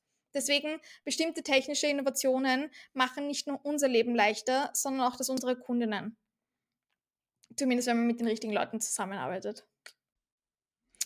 So viele Leute führen ihr Business leider wirklich, als wären sie ein 1-Euro-Burger, wo sich Geld und Zeit einfach hinten und vorne nie richtig ausgehen, ja, wo sie eigentlich immer nur wieder am Burnout kratzen. Äh, es gab diese Doku-Serie von David Chang namens äh, The Next Thing You Eat, Big Recommendation. Ich liebe auch David Chang allgemein. Und in der allerersten Folge spricht er über die Kosten von billigen Hamburgern. Und ein 1-Dollar-Hamburger, ja, zum Beispiel von McDonalds, das muss für möglichst viele Leute und für möglichst viele Menschen zugänglich sein. Und manche Leute im System sind darauf angewiesen, deswegen, äh, I'm not shit-talking this right now, ja. Aber die Systeme, die diesen 1-Dollar-Hamburger einfach ermöglichen, ich glaube, wir wissen es alle, sind nicht wahnsinnig schön. Von Rinderzucht bis Viehmasten, die Auswirkungen auch einfach auf die Klimakrise, aber auch tatsächlich die menschlichen Kosten, die in diesem System teilweise für Mindestlohn einfach arbeiten. Deswegen, wenn wir underchargen, trust me, da hat einfach niemand was davon. Wir reparieren kein kaputtes System, indem wir die ganze Zeit von uns selbst zehren. Du wirst das kapitalistische System nicht im Alleingang ändern, besonders nicht, wenn du dich am Weg einfach die ganze Zeit ausbrennst. Deswegen, the highest good, was wir machen können, ist nachhaltige, faire Preise zu verlangen, eine faire Entlohnung einfach für uns selbst zu verlangen. Und das Ding ist auch, bei einem höheren Preis, da haben wir meist, da sprechen wir meist von einer Preisaufwärtsspirale du bist erstens, du bist dann wahrscheinlich meistens äh, mehr überzeugt von dir und deinem Angebot. Du verkaufst das deshalb auch besser. Du hast mehr Ressourcen für Service und Produkterfüllung ähm, übrig, was einfach eine bessere Kundenexperience eben gewährleistet, was wiederum einen Einfluss, einen positiven Einfluss auf den wahrgenommenen Wert und Impact und eben tatsächliche Ergebnisse einfach hat. Das erhöht das Ganze. Das erhöht den wahrgenommenen ähm, Wert. Eben, again, da wieder, wir, wir schätzen, es ist leider auch einfach so, ich weiß, es ist manchmal auch scheiße zu hören oder sie ist manchmal so konträr, aber wir schätzen teure Dinge, wir, wir messen denen einfach mehr Wertigkeit einfach zu. Und es erhöht natürlich, most important of all, es erhöht natürlich deinen Gewinn, deinen Profit versus mit einem, einfach einem niedrigen Preis. Das sind wir ganz oft da sind wir ganz oft in so einer Negativspirale, in einem Preisteufelskreis einfach äh, fest, ja, stecken wir da fest. Weil der oder die billigste Anbieterin am Markt zu sein, das ist einfach immer ein Rezept für Burnout. Und wir kommen dann in so einen, in meist diesen negativen Preisteufelskreis, wo wir durch den niedrigeren Preis meist auch weniger emotionales Investment und Commitment bei den Leuten eben haben, habe ich vorher schon erwähnt auch da leider eben diesen niedrige, niedrigeren wahrgenommenen Wert, ich kann das Wort nicht aussprechen. Ähm, again, wir messen billigen Dingen leider einfach nicht denselben Wert bei. Wir haben dadurch dann aber auch wirklich wieder weniger verfügbare Ressourcen für die Produkterfüllung, weil eben, wenn wir uns selbst nicht resourced fühlen, dann können wir auch nicht so viel geben was wiederum zu einer geringeren Wahrscheinlichkeit von tatsächlichen Ergebnissen und Resultaten führen. weil wir unsere Kundinnen einfach nicht entsprechend unterstützen können. Gleichzeitig ist eben das Paradoxe, lustigerweise auch, und da gibt es ein ganz lustiges Meme auch dazu, dass Kundinnen, die meist ähm, wenig zahlen, oft höhere Anforderungen und Ansprüche haben, als Leute, die sich einen höheren Preistag leisten können. So, und vielleicht sagst du jetzt aber, Christina, das ist ja alles schön und gut, aber wie genau mache ich das jetzt alles, ja? Mir zahlen die Leute halt einfach nicht mehr. Und ich würde sagen, wir müssen uns dafür zwei Dinge im Business ansehen. Erstens unser inneres Fundament und zweitens unser äußeres Fundament mit unserem inneren Fundament meine ich wirklich so diese innere Stabilität, diese äh, innere Selbstüberzeugung, auch dieses Vertrauen, Selbstvertrauen in sich selbst, sein Angebot, ja. Und mit unserem äußeren Fundament meine ich wirklich so Sachen wie, wie sieht dein Businessmodell aus? Wie oft postest du Content? Baust du Vertrauen oft äh, auf? Wie oft verkaufst du? All diese Sachen die man ja wirklich im Business einfach kontrollieren kann, aber die wirklich einfach smart aufgesetzt sein müssen. Wie eben, dass man eben eine, eine smarte Produkttreppe hat, die deine Customer Lifetime Retention Rate zum Beispiel wirklich erhöht, weil sie Kundinnen von einem zum nächsten Angebot zum Beispiel mitnimmt. Skalierbare Angebote sind deshalb so wichtig, weil du dabei nicht mehr eins zu eins deine Zeit gegen Geld tauscht. Genauso wie auch bei Automatisierungen und Systemen, ja. Gibt es einfach fundamentelle Ratschläge oder Sachen, die du deinen Kundinnen immer und immer wieder rätst? Kannst du daraus vielleicht irgendwann ein PDF oder ein kurzes Video zusammenstellen, dass du den, deinen Kundinnen zum Beispiel immer vorab schickst? Warum ich das einfach so wichtig finde, ist eben, was, wenn man mal krank wird? Was, wenn dieses und jenes einfach passiert? Was, wenn man mal in den Urlaub gehen möchte? Ich möchte trotzdem weiterhin Geld machen können und das kann man nur mit skalierbaren Angeboten, wo man, sage ich, nicht immer vielleicht ähm, 100 äh, Prozent Prozent eins zu eins präsent einfach sein muss. Und deswegen ist es meiner Meinung nach so essentiell, dahingehend auch den Mindset einfach zu shiften, dass wir Leuten durchaus wirklich helfen können mit skalierbaren Angeboten, damit wir einfach wirklich nachhaltig, ein nachhaltiges Businessmodell auch einfach aufsetzen. Hast du zum Beispiel Fragen, einen Prozess, den du immer wieder mit Leuten durchmachst? Kannst du dazu vielleicht mal einen Workshop geben, zu dem du im Nachhinein vielleicht deinen One-on-One-Kundinnen auch einfach äh, Zugang gibst, ja, zum Beispiel. Eine meiner One-on-One-Kundinnen ist Branddesignerin und die baut äh, Webseiten mit äh, Wix für ihre Kunden und dann hat sie in der Vergangenheit immer noch mal einen Call gehabt mit den Kundinnen, bei dem sie die Leute in Wix eingeführt hat und dann hat sie immer ihnen das Backend gezeigt und so weiter und so fort und es war eigentlich immer dasselbe. So, da macht es natürlich eigentlich Sinn, dass sie einen Minikurs macht für all ihre Kundinnen, selbst wenn sie den nicht nach außen verkauft, was sie durchaus auch machen könnte und denke ich auch wird, macht es einfach Sinn, weil sie sich jetzt pro Kundin äh, mindestens einen Call erspart und trotzdem aber dasselbe verlangen kann. Und ja, das ist halt das Ding bei skalierbaren Angeboten, man hat ursprünglich am Anfang einmalig einen höheren Aufwand. Es ist einmalig ein größerer Aufwand, einen Minikurs, einen Workshop und so weiter und so fort zu erstellen. Ich weiß das sehr gut, aber diese Dinge machen sich langfristig bezahlt, wenn man es einfach dann, wenn man es dann wieder und wieder einfach verkauft, ja, wenn man es dann zum zweiten, dritten, fünften, zwanzigsten Mal 50. Mal, 100. Mal einfach verkauft. Das beginnt dann, das ist dann der Punkt, wo einfach skalierbare Angebote beginnen Sinn zu machen. Deswegen skalierbare Angebote aufzusetzen und zu verkaufen, ist auch wirklich ehrlicherweise ein komplett anderes Biest, als jetzt One-on-One -on -One zu verkaufen. Weil eben in One-on-One -on -One sehen die Leute schnell mal den, den Benefit von, ah, okay, ich habe hier jetzt diese Accountability, ich weiß mit dieser Person, passt perfekt. Bei skalierbaren Angeboten ist es wirklich auch so dieses, warum sollten diese Leute jetzt explizit bei dir kaufen, wenn es vielleicht zehn andere Angebote, ähnliche Angebote am Markt gibt. Also eben, ich möchte diesen ursprünglichen Arbeitsaufwand von skalierbaren Angeboten wirklich auch gar nicht minimieren oder schmälern, aber für mich persönlich sind Businesses, die rein auf One-on-One, ob es Mentoring, Coaching oder Dienstleistungen aufgebaut sind, das ist einfach für mich dauerhaft eigentlich nicht nachhaltig für die eigene Energie. Weil eben, was, wenn man mal krank wird oder ausfällt, dann bedeutet das in dem Fall automatisch, dass kein Geld reinkommt und auch kein Geld reinkommen kann. Ja, weil auch das skalierbare Angebote verkaufen sie sich jetzt von Anfang an e-, einfach so, nein, auch nicht ehrlicherweise. Man muss auch das wieder smart aufsetzen. Aber wenn man das mit der Zeit smart aufsetzt, kann das down the line schon passieren, dass dann wirklich tatsächlich ich möchte jetzt das Wort passiv äh, sehr vorsichtig verwenden, aber doch wirklich passiv Geld auch einfach reinkommt. Deswegen irgendeine Art von skalierbaren Angebot zusätzlich in deiner Product Suite zu haben, finde ich ehrlicherweise nicht verkehrt es gibt wirklich, es gibt eben, es gibt so Menschen oder Coaches online, die dir verkaufen wollen, ich bringe dir bei, wie du ständig ausgebucht bist, ja. Und my friends, to be honest, that sounds like my worst nightmare.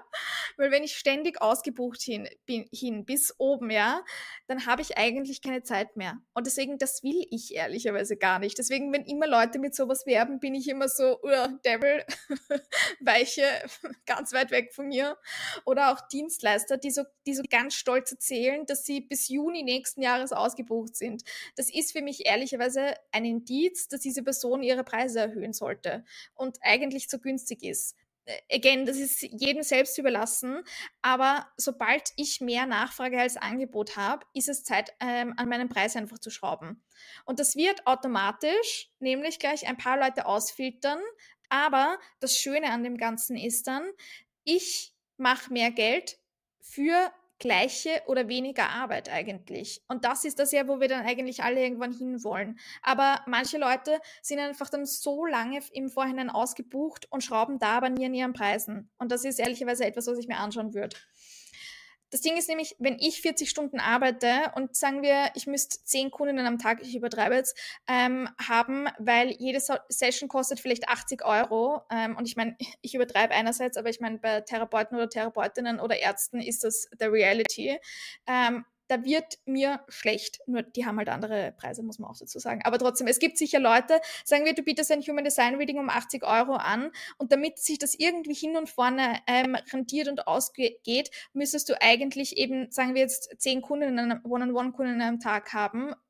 Also, again, wird mir schlecht, wenn ich nur dran denke ich hatte die letzten Monate, die letzten drei bis sechs Monate hatte ich so circa sieben One-on-One-Kundinnen am Stück, aber längerfristig, also die, die treffe ich auch immer nur so alle zwei Wochen per Zoom und ich liebe, liebe, liebe die Arbeit wirklich. I, I love it so much. Ähm, ich liebe jede einzelne Person, ähm, die bei mir im One-on-One -on -One ist und ich liebe auch die Arbeit, die wir gemeinsam machen und eben es, es ist auch so schön, einfach wirklich, ich helfe einer, ich helfe einer Doula zum Beispiel, ja, eine andere Kundin von mir, die macht Nervensystemarbeit für Mütter, also wirklich alles Leute, die tatsächlich so Impact-getrieben auch arbeiten. Und deswegen, äh, für mich ist das so ein bisschen Double Impact, weil ich helfe anderen Leuten quasi mehr Impact zu haben.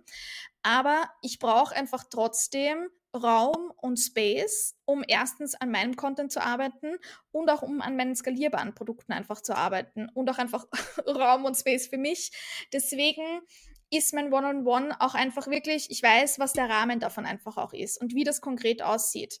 Und deswegen, wenn du momentan rein One-on-One-Offers anbietest oder immer nur zum Beispiel offline äh, mit kleinen Gruppen zusammenarbeiten kannst, deswegen ich biete offline oder ich werde auch in Zukunft definitiv vielleicht ein paar mehr Offline-Angebote angeben anbieten, aber das wird sich ehrlicherweise bei mir im Rahmen halten, weil offline einfach nicht skalierbar ist, weil offline eben meist einfach sehr begrenzt ist und die Profitmarge von offline ehrlicherweise bei Offline-Events sich meistens nur so begrenzt rentiert. Und deswegen, was ich dazu einfach sagen würde, ist ganz oft, wenn man von 1 zu 1 äh, zu skalierbaren Produkten auch einfach wechselt, man wird vielleicht auch kurz, und es ist auch ganz wichtig, dass ich das einfach noch kurz dazu sage, man wird manchmal so ein bisschen eine kurze Limbo-Phase haben, so eine Zwischenphase, wo man Zeit aufwenden muss, um ein, einmalig die ganzen Inhalte für das skalierbare Angebot zu erstellen, was dann schon meistens auch recht intensiv ist. Gleichzeitig hat man deshalb vielleicht nicht so viel Zeit wie sonst für seine One-on-One-Kunden, muss vielleicht auch mal jemanden absagen, um diese Zeit für die Produkterstellung überhaupt zu haben. Sprich, es kommt kurzfristig vielleicht mal am Anfang weniger Geld rein, bis das skalierbare Angebot aufgesetzt ist. Ja, und das kann am Anfang schon mal kurz einfach scary sein, beziehungsweise das muss man halten können. Und eben dein One-on-One, -on -One, ähm, dein skalierbares Angebot wird vielleicht nicht von Anfang an dein One-on-One-Angebot ersetzen, sondern das muss man dann nochmal launchen und nochmal launchen bis irgendwann dann wirklich so ein Momentum entsteht. Und deswegen, da darf man auch echt nicht gleich beim ersten Launch die, die Hände in die Höhe schmeißen und sagen, oh, das klappt bei mir nicht, okay, sondern einfach wirklich try again, ja. Gib dir Zeit, dass es auch wirklich wachsen darf. Ist ganz, ganz wichtig auch bei, bei skalierbaren Angeboten. Und wenn du kommendes Jahr deinen Signature Online-Kurs erstellen möchtest, der dir wirklich langfristigen, wiederkehrenden Cashflow einfach bringt, ohne eben all deine Zeit eins zu eins für Geld zu tauschen, dann kann ich dir wirklich meinen Online-Kurs Scalable Course Creation ans Herz legen. Da gehen wir wirklich alles von Produkterstellung bis, ähm, Beta, äh, bis zum Beta-Launch, bis eben zum Relaunching und so weiter und so fort einfach durch. Also deswegen, wer das im kommenden Jahr einfach für sich selbst aufsetzen möchte, go check it out. So, sage ich hier jetzt heute auch einfach, erhöhe einfach deine Preise. ja und nein. Auch da ist es wieder wichtig, einfach wirklich Urteilsvermögen und Dualität einfach halten zu können, ja, und an den Tag zu legen. Ich würde für mich nächstes Jahr, ich würde mir definitiv ansehen, welche Preise dürfen angepasst werden, ja. Wo hast du im letzten Jahr etwas angeboten, ob es Coaching ist, Masterclasses, was auch immer du angeboten hast, wo du einfach das Gefühl hattest, hey, dafür wurde ich jetzt einfach nicht angemessen entlohnt. Das hat sich einfach nicht gut angefühlt für dich, wie einfach kein fairer Energieaustausch. Gleichzeitig, und das ist eben das Ding, wie etabliert bist du im Business, ja? Wie bist du auch positioniert? musst du vielleicht, um höhere Preise verlangen zu können, deine Positionierung etwas anpassen? Musst du deine Client äh, Experience und Coaching Fähigkeiten verbessern? Hast du noch gar kein höherpreisiges Angebot, wo vielleicht Masterclasses reinfandeln können? Ja? Oder auf der anderen Seite, du hast ein höherpreisiges Angebot, aber niemand kauft oder interessiert sich dafür, dann darfst du vielleicht noch lernen, besseren Content zu erstellen, der wirklich Vertrauen aufbaut, aber auch aktiviert und verkauft für dich. Dann darfst du vielleicht noch mehr mehr niedrigpreisige Entry-Level-Offer ähm, einfach Angebote erstellen, damit Leute dich mal Low-Risk kennenlernen können, die sich dann dadurch vielleicht dann ableveln in dein höherpreisiges Angebot. Ich glaube, Leute glauben oft, ah, ich erhöhe jetzt einfach meine Preise willy-nilly, aber das restliche Businessmodell muss einfach schon noch aus, aus mitspielen da und da muss man manchmal auch so ein bisschen Geduld haben. Weil manchmal eben so niedrigpreisige Angebote wie Masterclasses, dass man da so viele Leute reinbekommt, dass sich das wirklich für einen rentiert. Vielleicht spielt es nicht von Anfang an, aber so beginnen wir mal Vertrauen aufzubauen und dann irgendwann, wir machen das immer wieder und immer wieder, bis wir schließlich wirklich vielleicht so 50 Leute in eine Masterclass einfach reinbekommen, wo sich das erstens beginnt, die Masterclass einfach wirklich, sage ich mal, dass sich das wirklich für dich das rentiert, aber dass wir dann gleichzeitig auch mehr Leute vielleicht in dein höherpreisiges Angebot Angebot reinbekommen, weil du dann einfach schon so viel Vertrauen aufgebaut hast. Manchmal muss man da auch einfach ein bisschen Geduld haben, aber again, trotzdem auf der anderen Seite darf man sich manchmal anschauen, hey, habe ich da vielleicht einen Online-Kurs, der jetzt momentan 200, 300 Euro kostet, könnte der nicht auch 500 Euro kosten, ja? Again, deswegen das alles gesagt. Gleichzeitig, es gibt wahrscheinlich genügend Leute von euch, die mehr als genug Erfahrung ehrlicherweise in ihrem Bereich haben, aber einfach nur glauben, dass Leute deine gewünschten Preise dir nicht zahlen würden. Und das ist eben, wo dann wirklich so Mindset-Arbeit, aber auch somatische Arbeit reinkommt und wo man sich eben wirklich damit hinsetzen muss, mit diesen Glaubenssätzen, äh, mit diesen Glaubenssätzen, um sie einfach zu shiften weil eben a tough pill, glaube ich, to swallow für sehr viele impactgetriebene Solopreneurinnen, sprich eben gerade Leute, die so im Health, Wellness, Spiritualitätsbereich tätig sind, die tappen meiner Meinung nach einfach sehr oft in diese Falle von Zugänglichkeit, aka Accessibility wie oft ich vor allem holistische spirituelle Entrepreneurinnen sowas sagen hören habe, wie ich will meine Arbeit accessible machen, ich will sie zugänglich machen. Und ich habe das in der Vergangenheit selbst oft genug gesagt und das ist nach wie vor eins meiner, eins meiner Säulen, ja. Es ist nach wie vor eine meiner großen Bemühungen, meine Arbeit wirklich so zugänglich wie möglich zu machen. Nur, was sehr viele Leute mit zugänglich meinen, ist erschwinglich. Aber es gibt halt auch eigentlich mehrere Arten, wie wir unsere Arbeit zugänglich machen können. Zum Beispiel äh, gebe ich wirklich regelmäßig, ja, ich gebe regelmäßig gratis Trainings, alleine diese Podcast-Folge heute hier, ja. Und eben auch da, jede Person, die schon mal bei mir ein gratis Training gemacht hat, wird bestätigen können, das sind nicht einfach nur irgendwelche Larifari-Trainings mit Zero Value Add, sondern die haben meistens richtig viel Mehrwert. Also ich bin wirklich, würde ich sagen, extrem radically generous mit meinem Wissen, mit, auf Social Media, ähm, mit, mit, dem, mit dem Podcast hier. Ja, alleine wenn man das alles hier wirklich integrieren würde, das ist schon wahnsinnig, wirklich wertvoll. Und das ist so ein riesengroßer Wert von mir. eben auch etwas zu haben, wo die Eintrittsbarrieren relativ niedrig bis non-existent sind. Ja, nur das Ding ist, ich kann mir das alles leisten, weil ein Großteil meiner Produkte und Angebote mit bis High-Ticket sind. Sprich, mein Businessmodell ist wirklich so aufgesetzt, dass ja, ich habe ein paar niedrigpreisige bzw. gratis Einstiegsangebote, aber ich verlasse mich eben nicht darauf, dass 33 Euro Workshops meine Miete zahlen. Weil ich, von 33 Euro Workshops, da müsste ich 60 Stück verkaufen, um überhaupt mal 2000 Euro damit zu machen. Und das ist ja noch vor Steuern. Also deswegen, darauf verlasse ich mich nicht, um meine Miete zu zahlen. Ich habe super zugängliche Preise. Ich biete viel gratis an, aber ich habe genauso auch eben höherpreisige Kurse und auch mein One-on-One-Mentoring hat definitiv auch seinen Preis. Deswegen kann man nach außen hin vielleicht schnell mal annehmen, Christina, du sagst eben, ja, Zugänglichkeit ist dir so wichtig, aber du verlangst, keine Ahnung, hundert oder tausende Euro für manche Sachen. Wie, wie lässt sich das vereinbaren? Nur das Ding ist, weil das ist wirklich auch da, ich sage das immer wieder, Burnout war einer der größten Teacher für mich, weil ich eben in der Vergangenheit dieses Burnout hatte. Ich weiß, wie viel der persönliche Zugang zu mir, zu meiner Zeit, zu meiner Energie, zu meinem Brain, ja, und my brain is Chefskiss. ich weiß einfach, dass das wirklich wertvolle, wertvolle Ressourcen sind und deswegen darf das auch etwas kosten. Wenn jemand mein Hirn anzapfen möchte, weil ich bin wirklich, ich bin jeder, der mit mir schon mal one-on-one -on -one zusammengearbeitet hat, ich bin eine, wirklich eine Kreativitätsmaschine.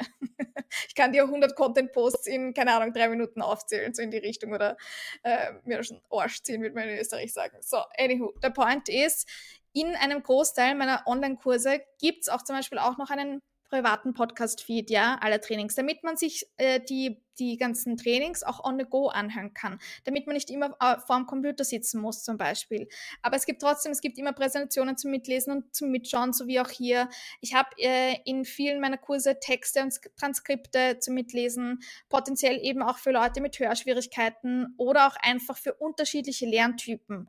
Und das ist eine andere Form von Zugänglichkeit, nur eben ganz viele Leute von uns machen Accessibility fast nur strikt am Preis fest. Und ich sage jetzt nicht, dass ihr das alles auch machen müsst, das sage ich jetzt gerade wirklich nicht. Nur das Ding ist, wenn wir im Business von Zugänglichkeit sprechen, wir reden zwar eigentlich auch von vielen anderen Dingen, aber oft assoziieren wir damit nur Preis. Nur Zugänglichkeit, nur am Preis festzumachen, ist a one-ticket-way, uh, one-way-ticket to Burnout. Deswegen die Chancen, dass du wahrscheinlich bereits wahnsinnig vielen guten Mehrwert in einem gratis Content lieferst, das ist wahrscheinlich relativ hoch. Und again, ich finde auch das ehrlicherweise recht wichtig, um einfach Vertrauen aufzubauen bei Leuten. Aber deswegen dürfen unsere bezahlten Angebote auch einfach wirklich einen guten Price-Tag haben. Und das ist äh, deswegen einfach so wichtig hier zu verstehen. Weil diesen Podcast hier zu produzieren, es ist gratis für dich zu konsumieren, es ist nicht gratis für mich, den zu produzieren.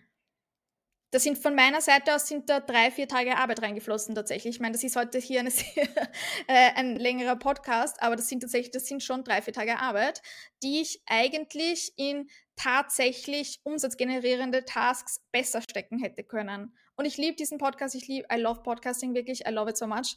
Ähm, aber ich kann hier nur so viel gratis Value geben, weil meine bezahlten Angebote, meine Miete zahlen und meine bezahlten Angebote einfach wirklich tatsächlich noch so viel besser sind und deswegen die Leute auch tatsächlich immer und immer wieder einfach kaufen. Und ich eben auch eine smarte Produkttreppe habe, die die Leute wirklich von einem Angebot zum nächsten mitnimmt. Ja, all diese Dinge, das habe ich bei mir einfach berücksichtigt der Mythos von Accessibility sagt doch einfach, wenn ich den Preis einfach niedrig halte, werden mehr Menschen Zugang zu meinem Angebot haben. Ja, H&M versus Gucci, McDonald's versus Fine Dining. So, nur das Ding ist einfach, und das ist jetzt auch wirklich ganz wichtig zu verstehen, und um das geht es mir heute eigentlich in der ganzen Podcast-Folge.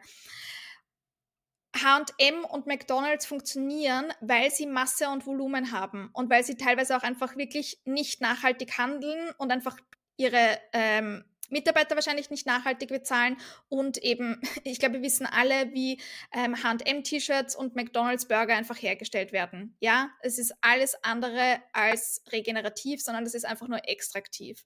Deswegen, die müssen auch wirklich so viel verkaufen, um eben Masse, Volumen, um über die Runden zu kommen.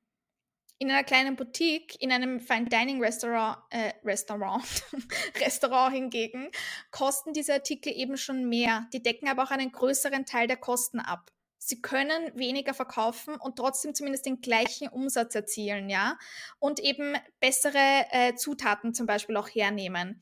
Und die Realität ist eben, dass sobald du einen Preis festlegst, es wird für irgendjemanden, egal ob du jetzt ein, keine Ahnung, 10 Euro, 33 Euro Angebot hast, irgend, für irgendjemanden wird das immer nicht drinnen sein.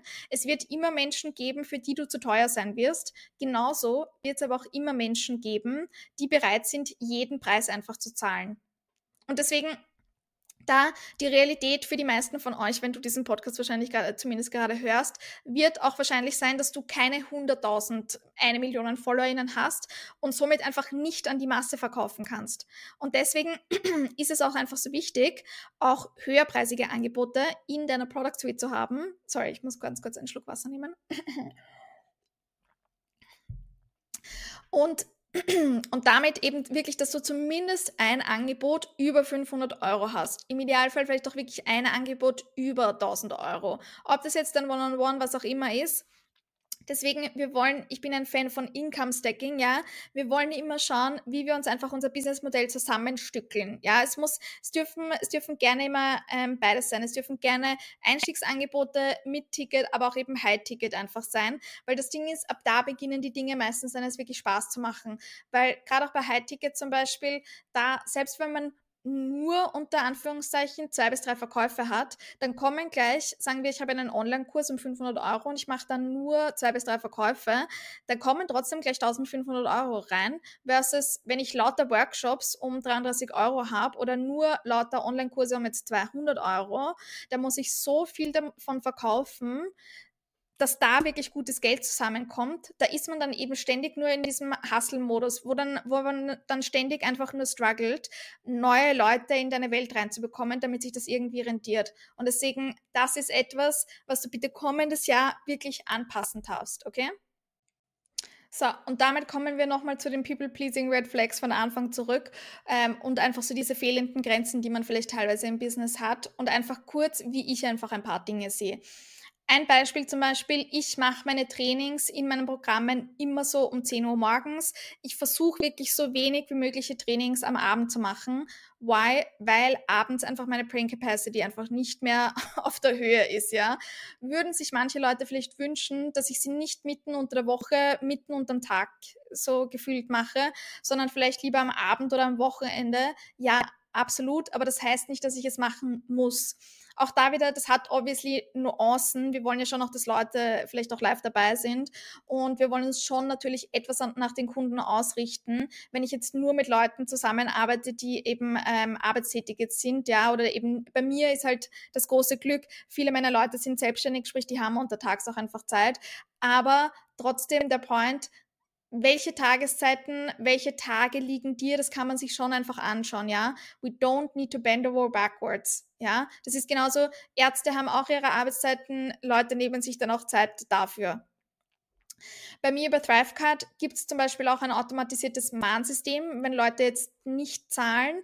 Wenn, wenn Leute beim ersten Mal lasse, verlasse ich mich einfach noch immer auf das Mahnsystem, dann bekommen sie eine Nachricht, dann können sie zum Beispiel ihr na, das Geld von einem Konto aufs andere überweisen. Manchmal liegt es vielleicht einfach nur daran.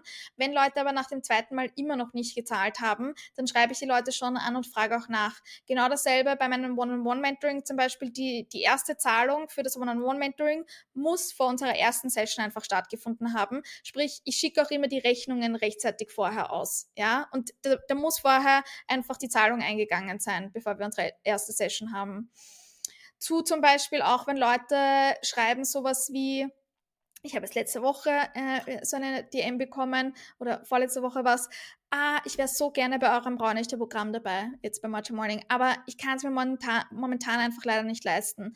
Und auf sowas antworte ich mittlerweile einfach so, hey, voll schön, dass du dich dafür interessierst, aber vielleicht ist es ja dann nächstes Jahr, ja? Weil es wäre nicht fair, den fast 100 Menschen, die in diesem Programm sind, die gezahlt haben, Wir haben auch, wir haben auch Gastexpertinnen, die wir bezahlen. Also wir können auch die, wir können unsere Gastexpertin nicht von Luft und Liebe bezahlen. Das wäre wär einfach nicht fair den Menschen gegenüber, wenn ich jetzt jedes Mal darauf auf solche DMs eingehen würde und den Preis reduzieren würde oder was auch immer. Ich weiß es gerade nicht, was man noch machen könnte, aber ihr wisst, was ich meine. Und das ist genauso auch die Melia und ich, wir teilen uns das ganze Geld, wir müssen beide davon leben. Deswegen auf sowas kann ich mich einfach nicht die ganze Zeit einlassen. Und in der Vergangenheit ich hatte eine kurze Zeit, wo ich eigentlich kaum solche DMs bekommen habe, aber auch das, das ist halt auch, sag ich mal, das, äh, wenn man halt wächst, umso mehr Leute man anzieht, umso mehr kommen dann vielleicht solche DMs auch einfach wieder. Wenn man, ich glaube, das ist schon auch ein Thema von Energetic Boundaries, to be honest, aber trotzdem, manchmal kommen auch solche DMs, aber ich nehme das nicht mehr persönlich. Mit mir macht das nichts mehr, sondern ich antworte eben wirklich super neutral das hat das mich in der Vergangenheit, wo es vielleicht zu Zeiten, ja, wo ich das Geld vielleicht dringend gebrauch, gebraucht hätte, hat mich das vielleicht schon kurz immer so ein bisschen aus der Bahn geworfen oder ein bisschen frustriert, wenn ich solche DMs bekommen habe. Aber mittlerweile ist es wirklich so, hey, schön, dass du mir das schreibst, aber ähm, ich weiß ehrlicherweise nicht, was ich mit solchen DMs anfangen soll. Und deswegen, man, manchmal schreiben das ja auch Leute wirklich, um einfach dich wissen zu lassen, so, hey, äh, es klingt mega, aber ich kann es einfach gerade momentan mir nicht leisten, einfach nicht dabei sein und das ist auch vollkommen legitim. Nur mein Point ist einfach, da wirklich neutral zu bleiben und sich nicht immer auf sowas einfach einzulassen oder es auch nichts über einen selber einfach bedeuten zu lassen. Ja, ganz essentiell auch. Deswegen so viel dazu. Genau, äh, es gibt noch ganz viel anderes, auf was man da eingehen könnte, aber ich belasse es mal dabei, weil die Folge ist jetzt, glaube ich, eh schon, denke ich, lang genug. Ähm, danke, dass du auf jeden Fall bis hierhin gehört hast. Einen letzten Punkt habe ich noch und damit kommen wir nämlich, damit du dich auf dieses ganze People-Pleasing auch nicht mehr so einlässt, ist ganz wichtig, deine Identity und Mindset einem Upgrade äh, zu unterziehen. Wir haben heute schon ganz viel über veraltete Glaubenssätze gesprochen, die man loslassen darf. Aber es ist eben, es ist auch ein anderes Ding nochmal, das alles wirklich im Körper zu verankern und wirklich deine somatische Identität, Identität ähm, dahingehend einfach zu upgraden, ja, um eben nicht mehr dieses People-Pleasing auch teilweise zu, ver äh, zu verfallen. Und genau das machen wir in meinem neuen Programm Main Character Energy. Das Programm wird eine Mischung aus Schattenarbeit und somatischer Arbeit sein, plus aber eben auch Trainings, damit du in das kommende Jahr eben wirklich unfiltered und unapologetic reinstartest, damit du und deine Marke dich auch vom Einheitsbrei am Markt abhebst. Ich werde die Sales Page und ich werde alles Mögliche in den Show Notes verlinken, was ich heute erwähnt habe. Ich freue mich mega, wenn du da Bock hast, äh, dabei zu sein. Und damit, always remember, das sind meine Parting Words äh, heute. Don't set yourself on fire trying to keep others warm. Pay yourself money, energy, time, love first. You'll have even more to give. Ja? Niemand hat etwas davon, wenn du ausgebrannt, verbittert, überfordert, erschöpft, gestresst bist oder was auch immer oder du dich eben für deine Kundinnen aufopferst. Ja? Wir HeilerInnen, Spaceholder, Coaches müssen dieses Business-Paradigma wirklich ändern. Du darfst eine Spur mehr egoistisch sein. Egoismus ist manchmal nichts Schlechtes, auch wenn es wirklich so eine negative negative Konnotation hast, hat, ähm, du bist kein schlechter Mensch, wenn du Preise verlangst, die dich und deine Arbeit einfach nachhaltig unterstützen, ja. Du hast es verdient, fair entlohnt zu werden. Und damit, until next time.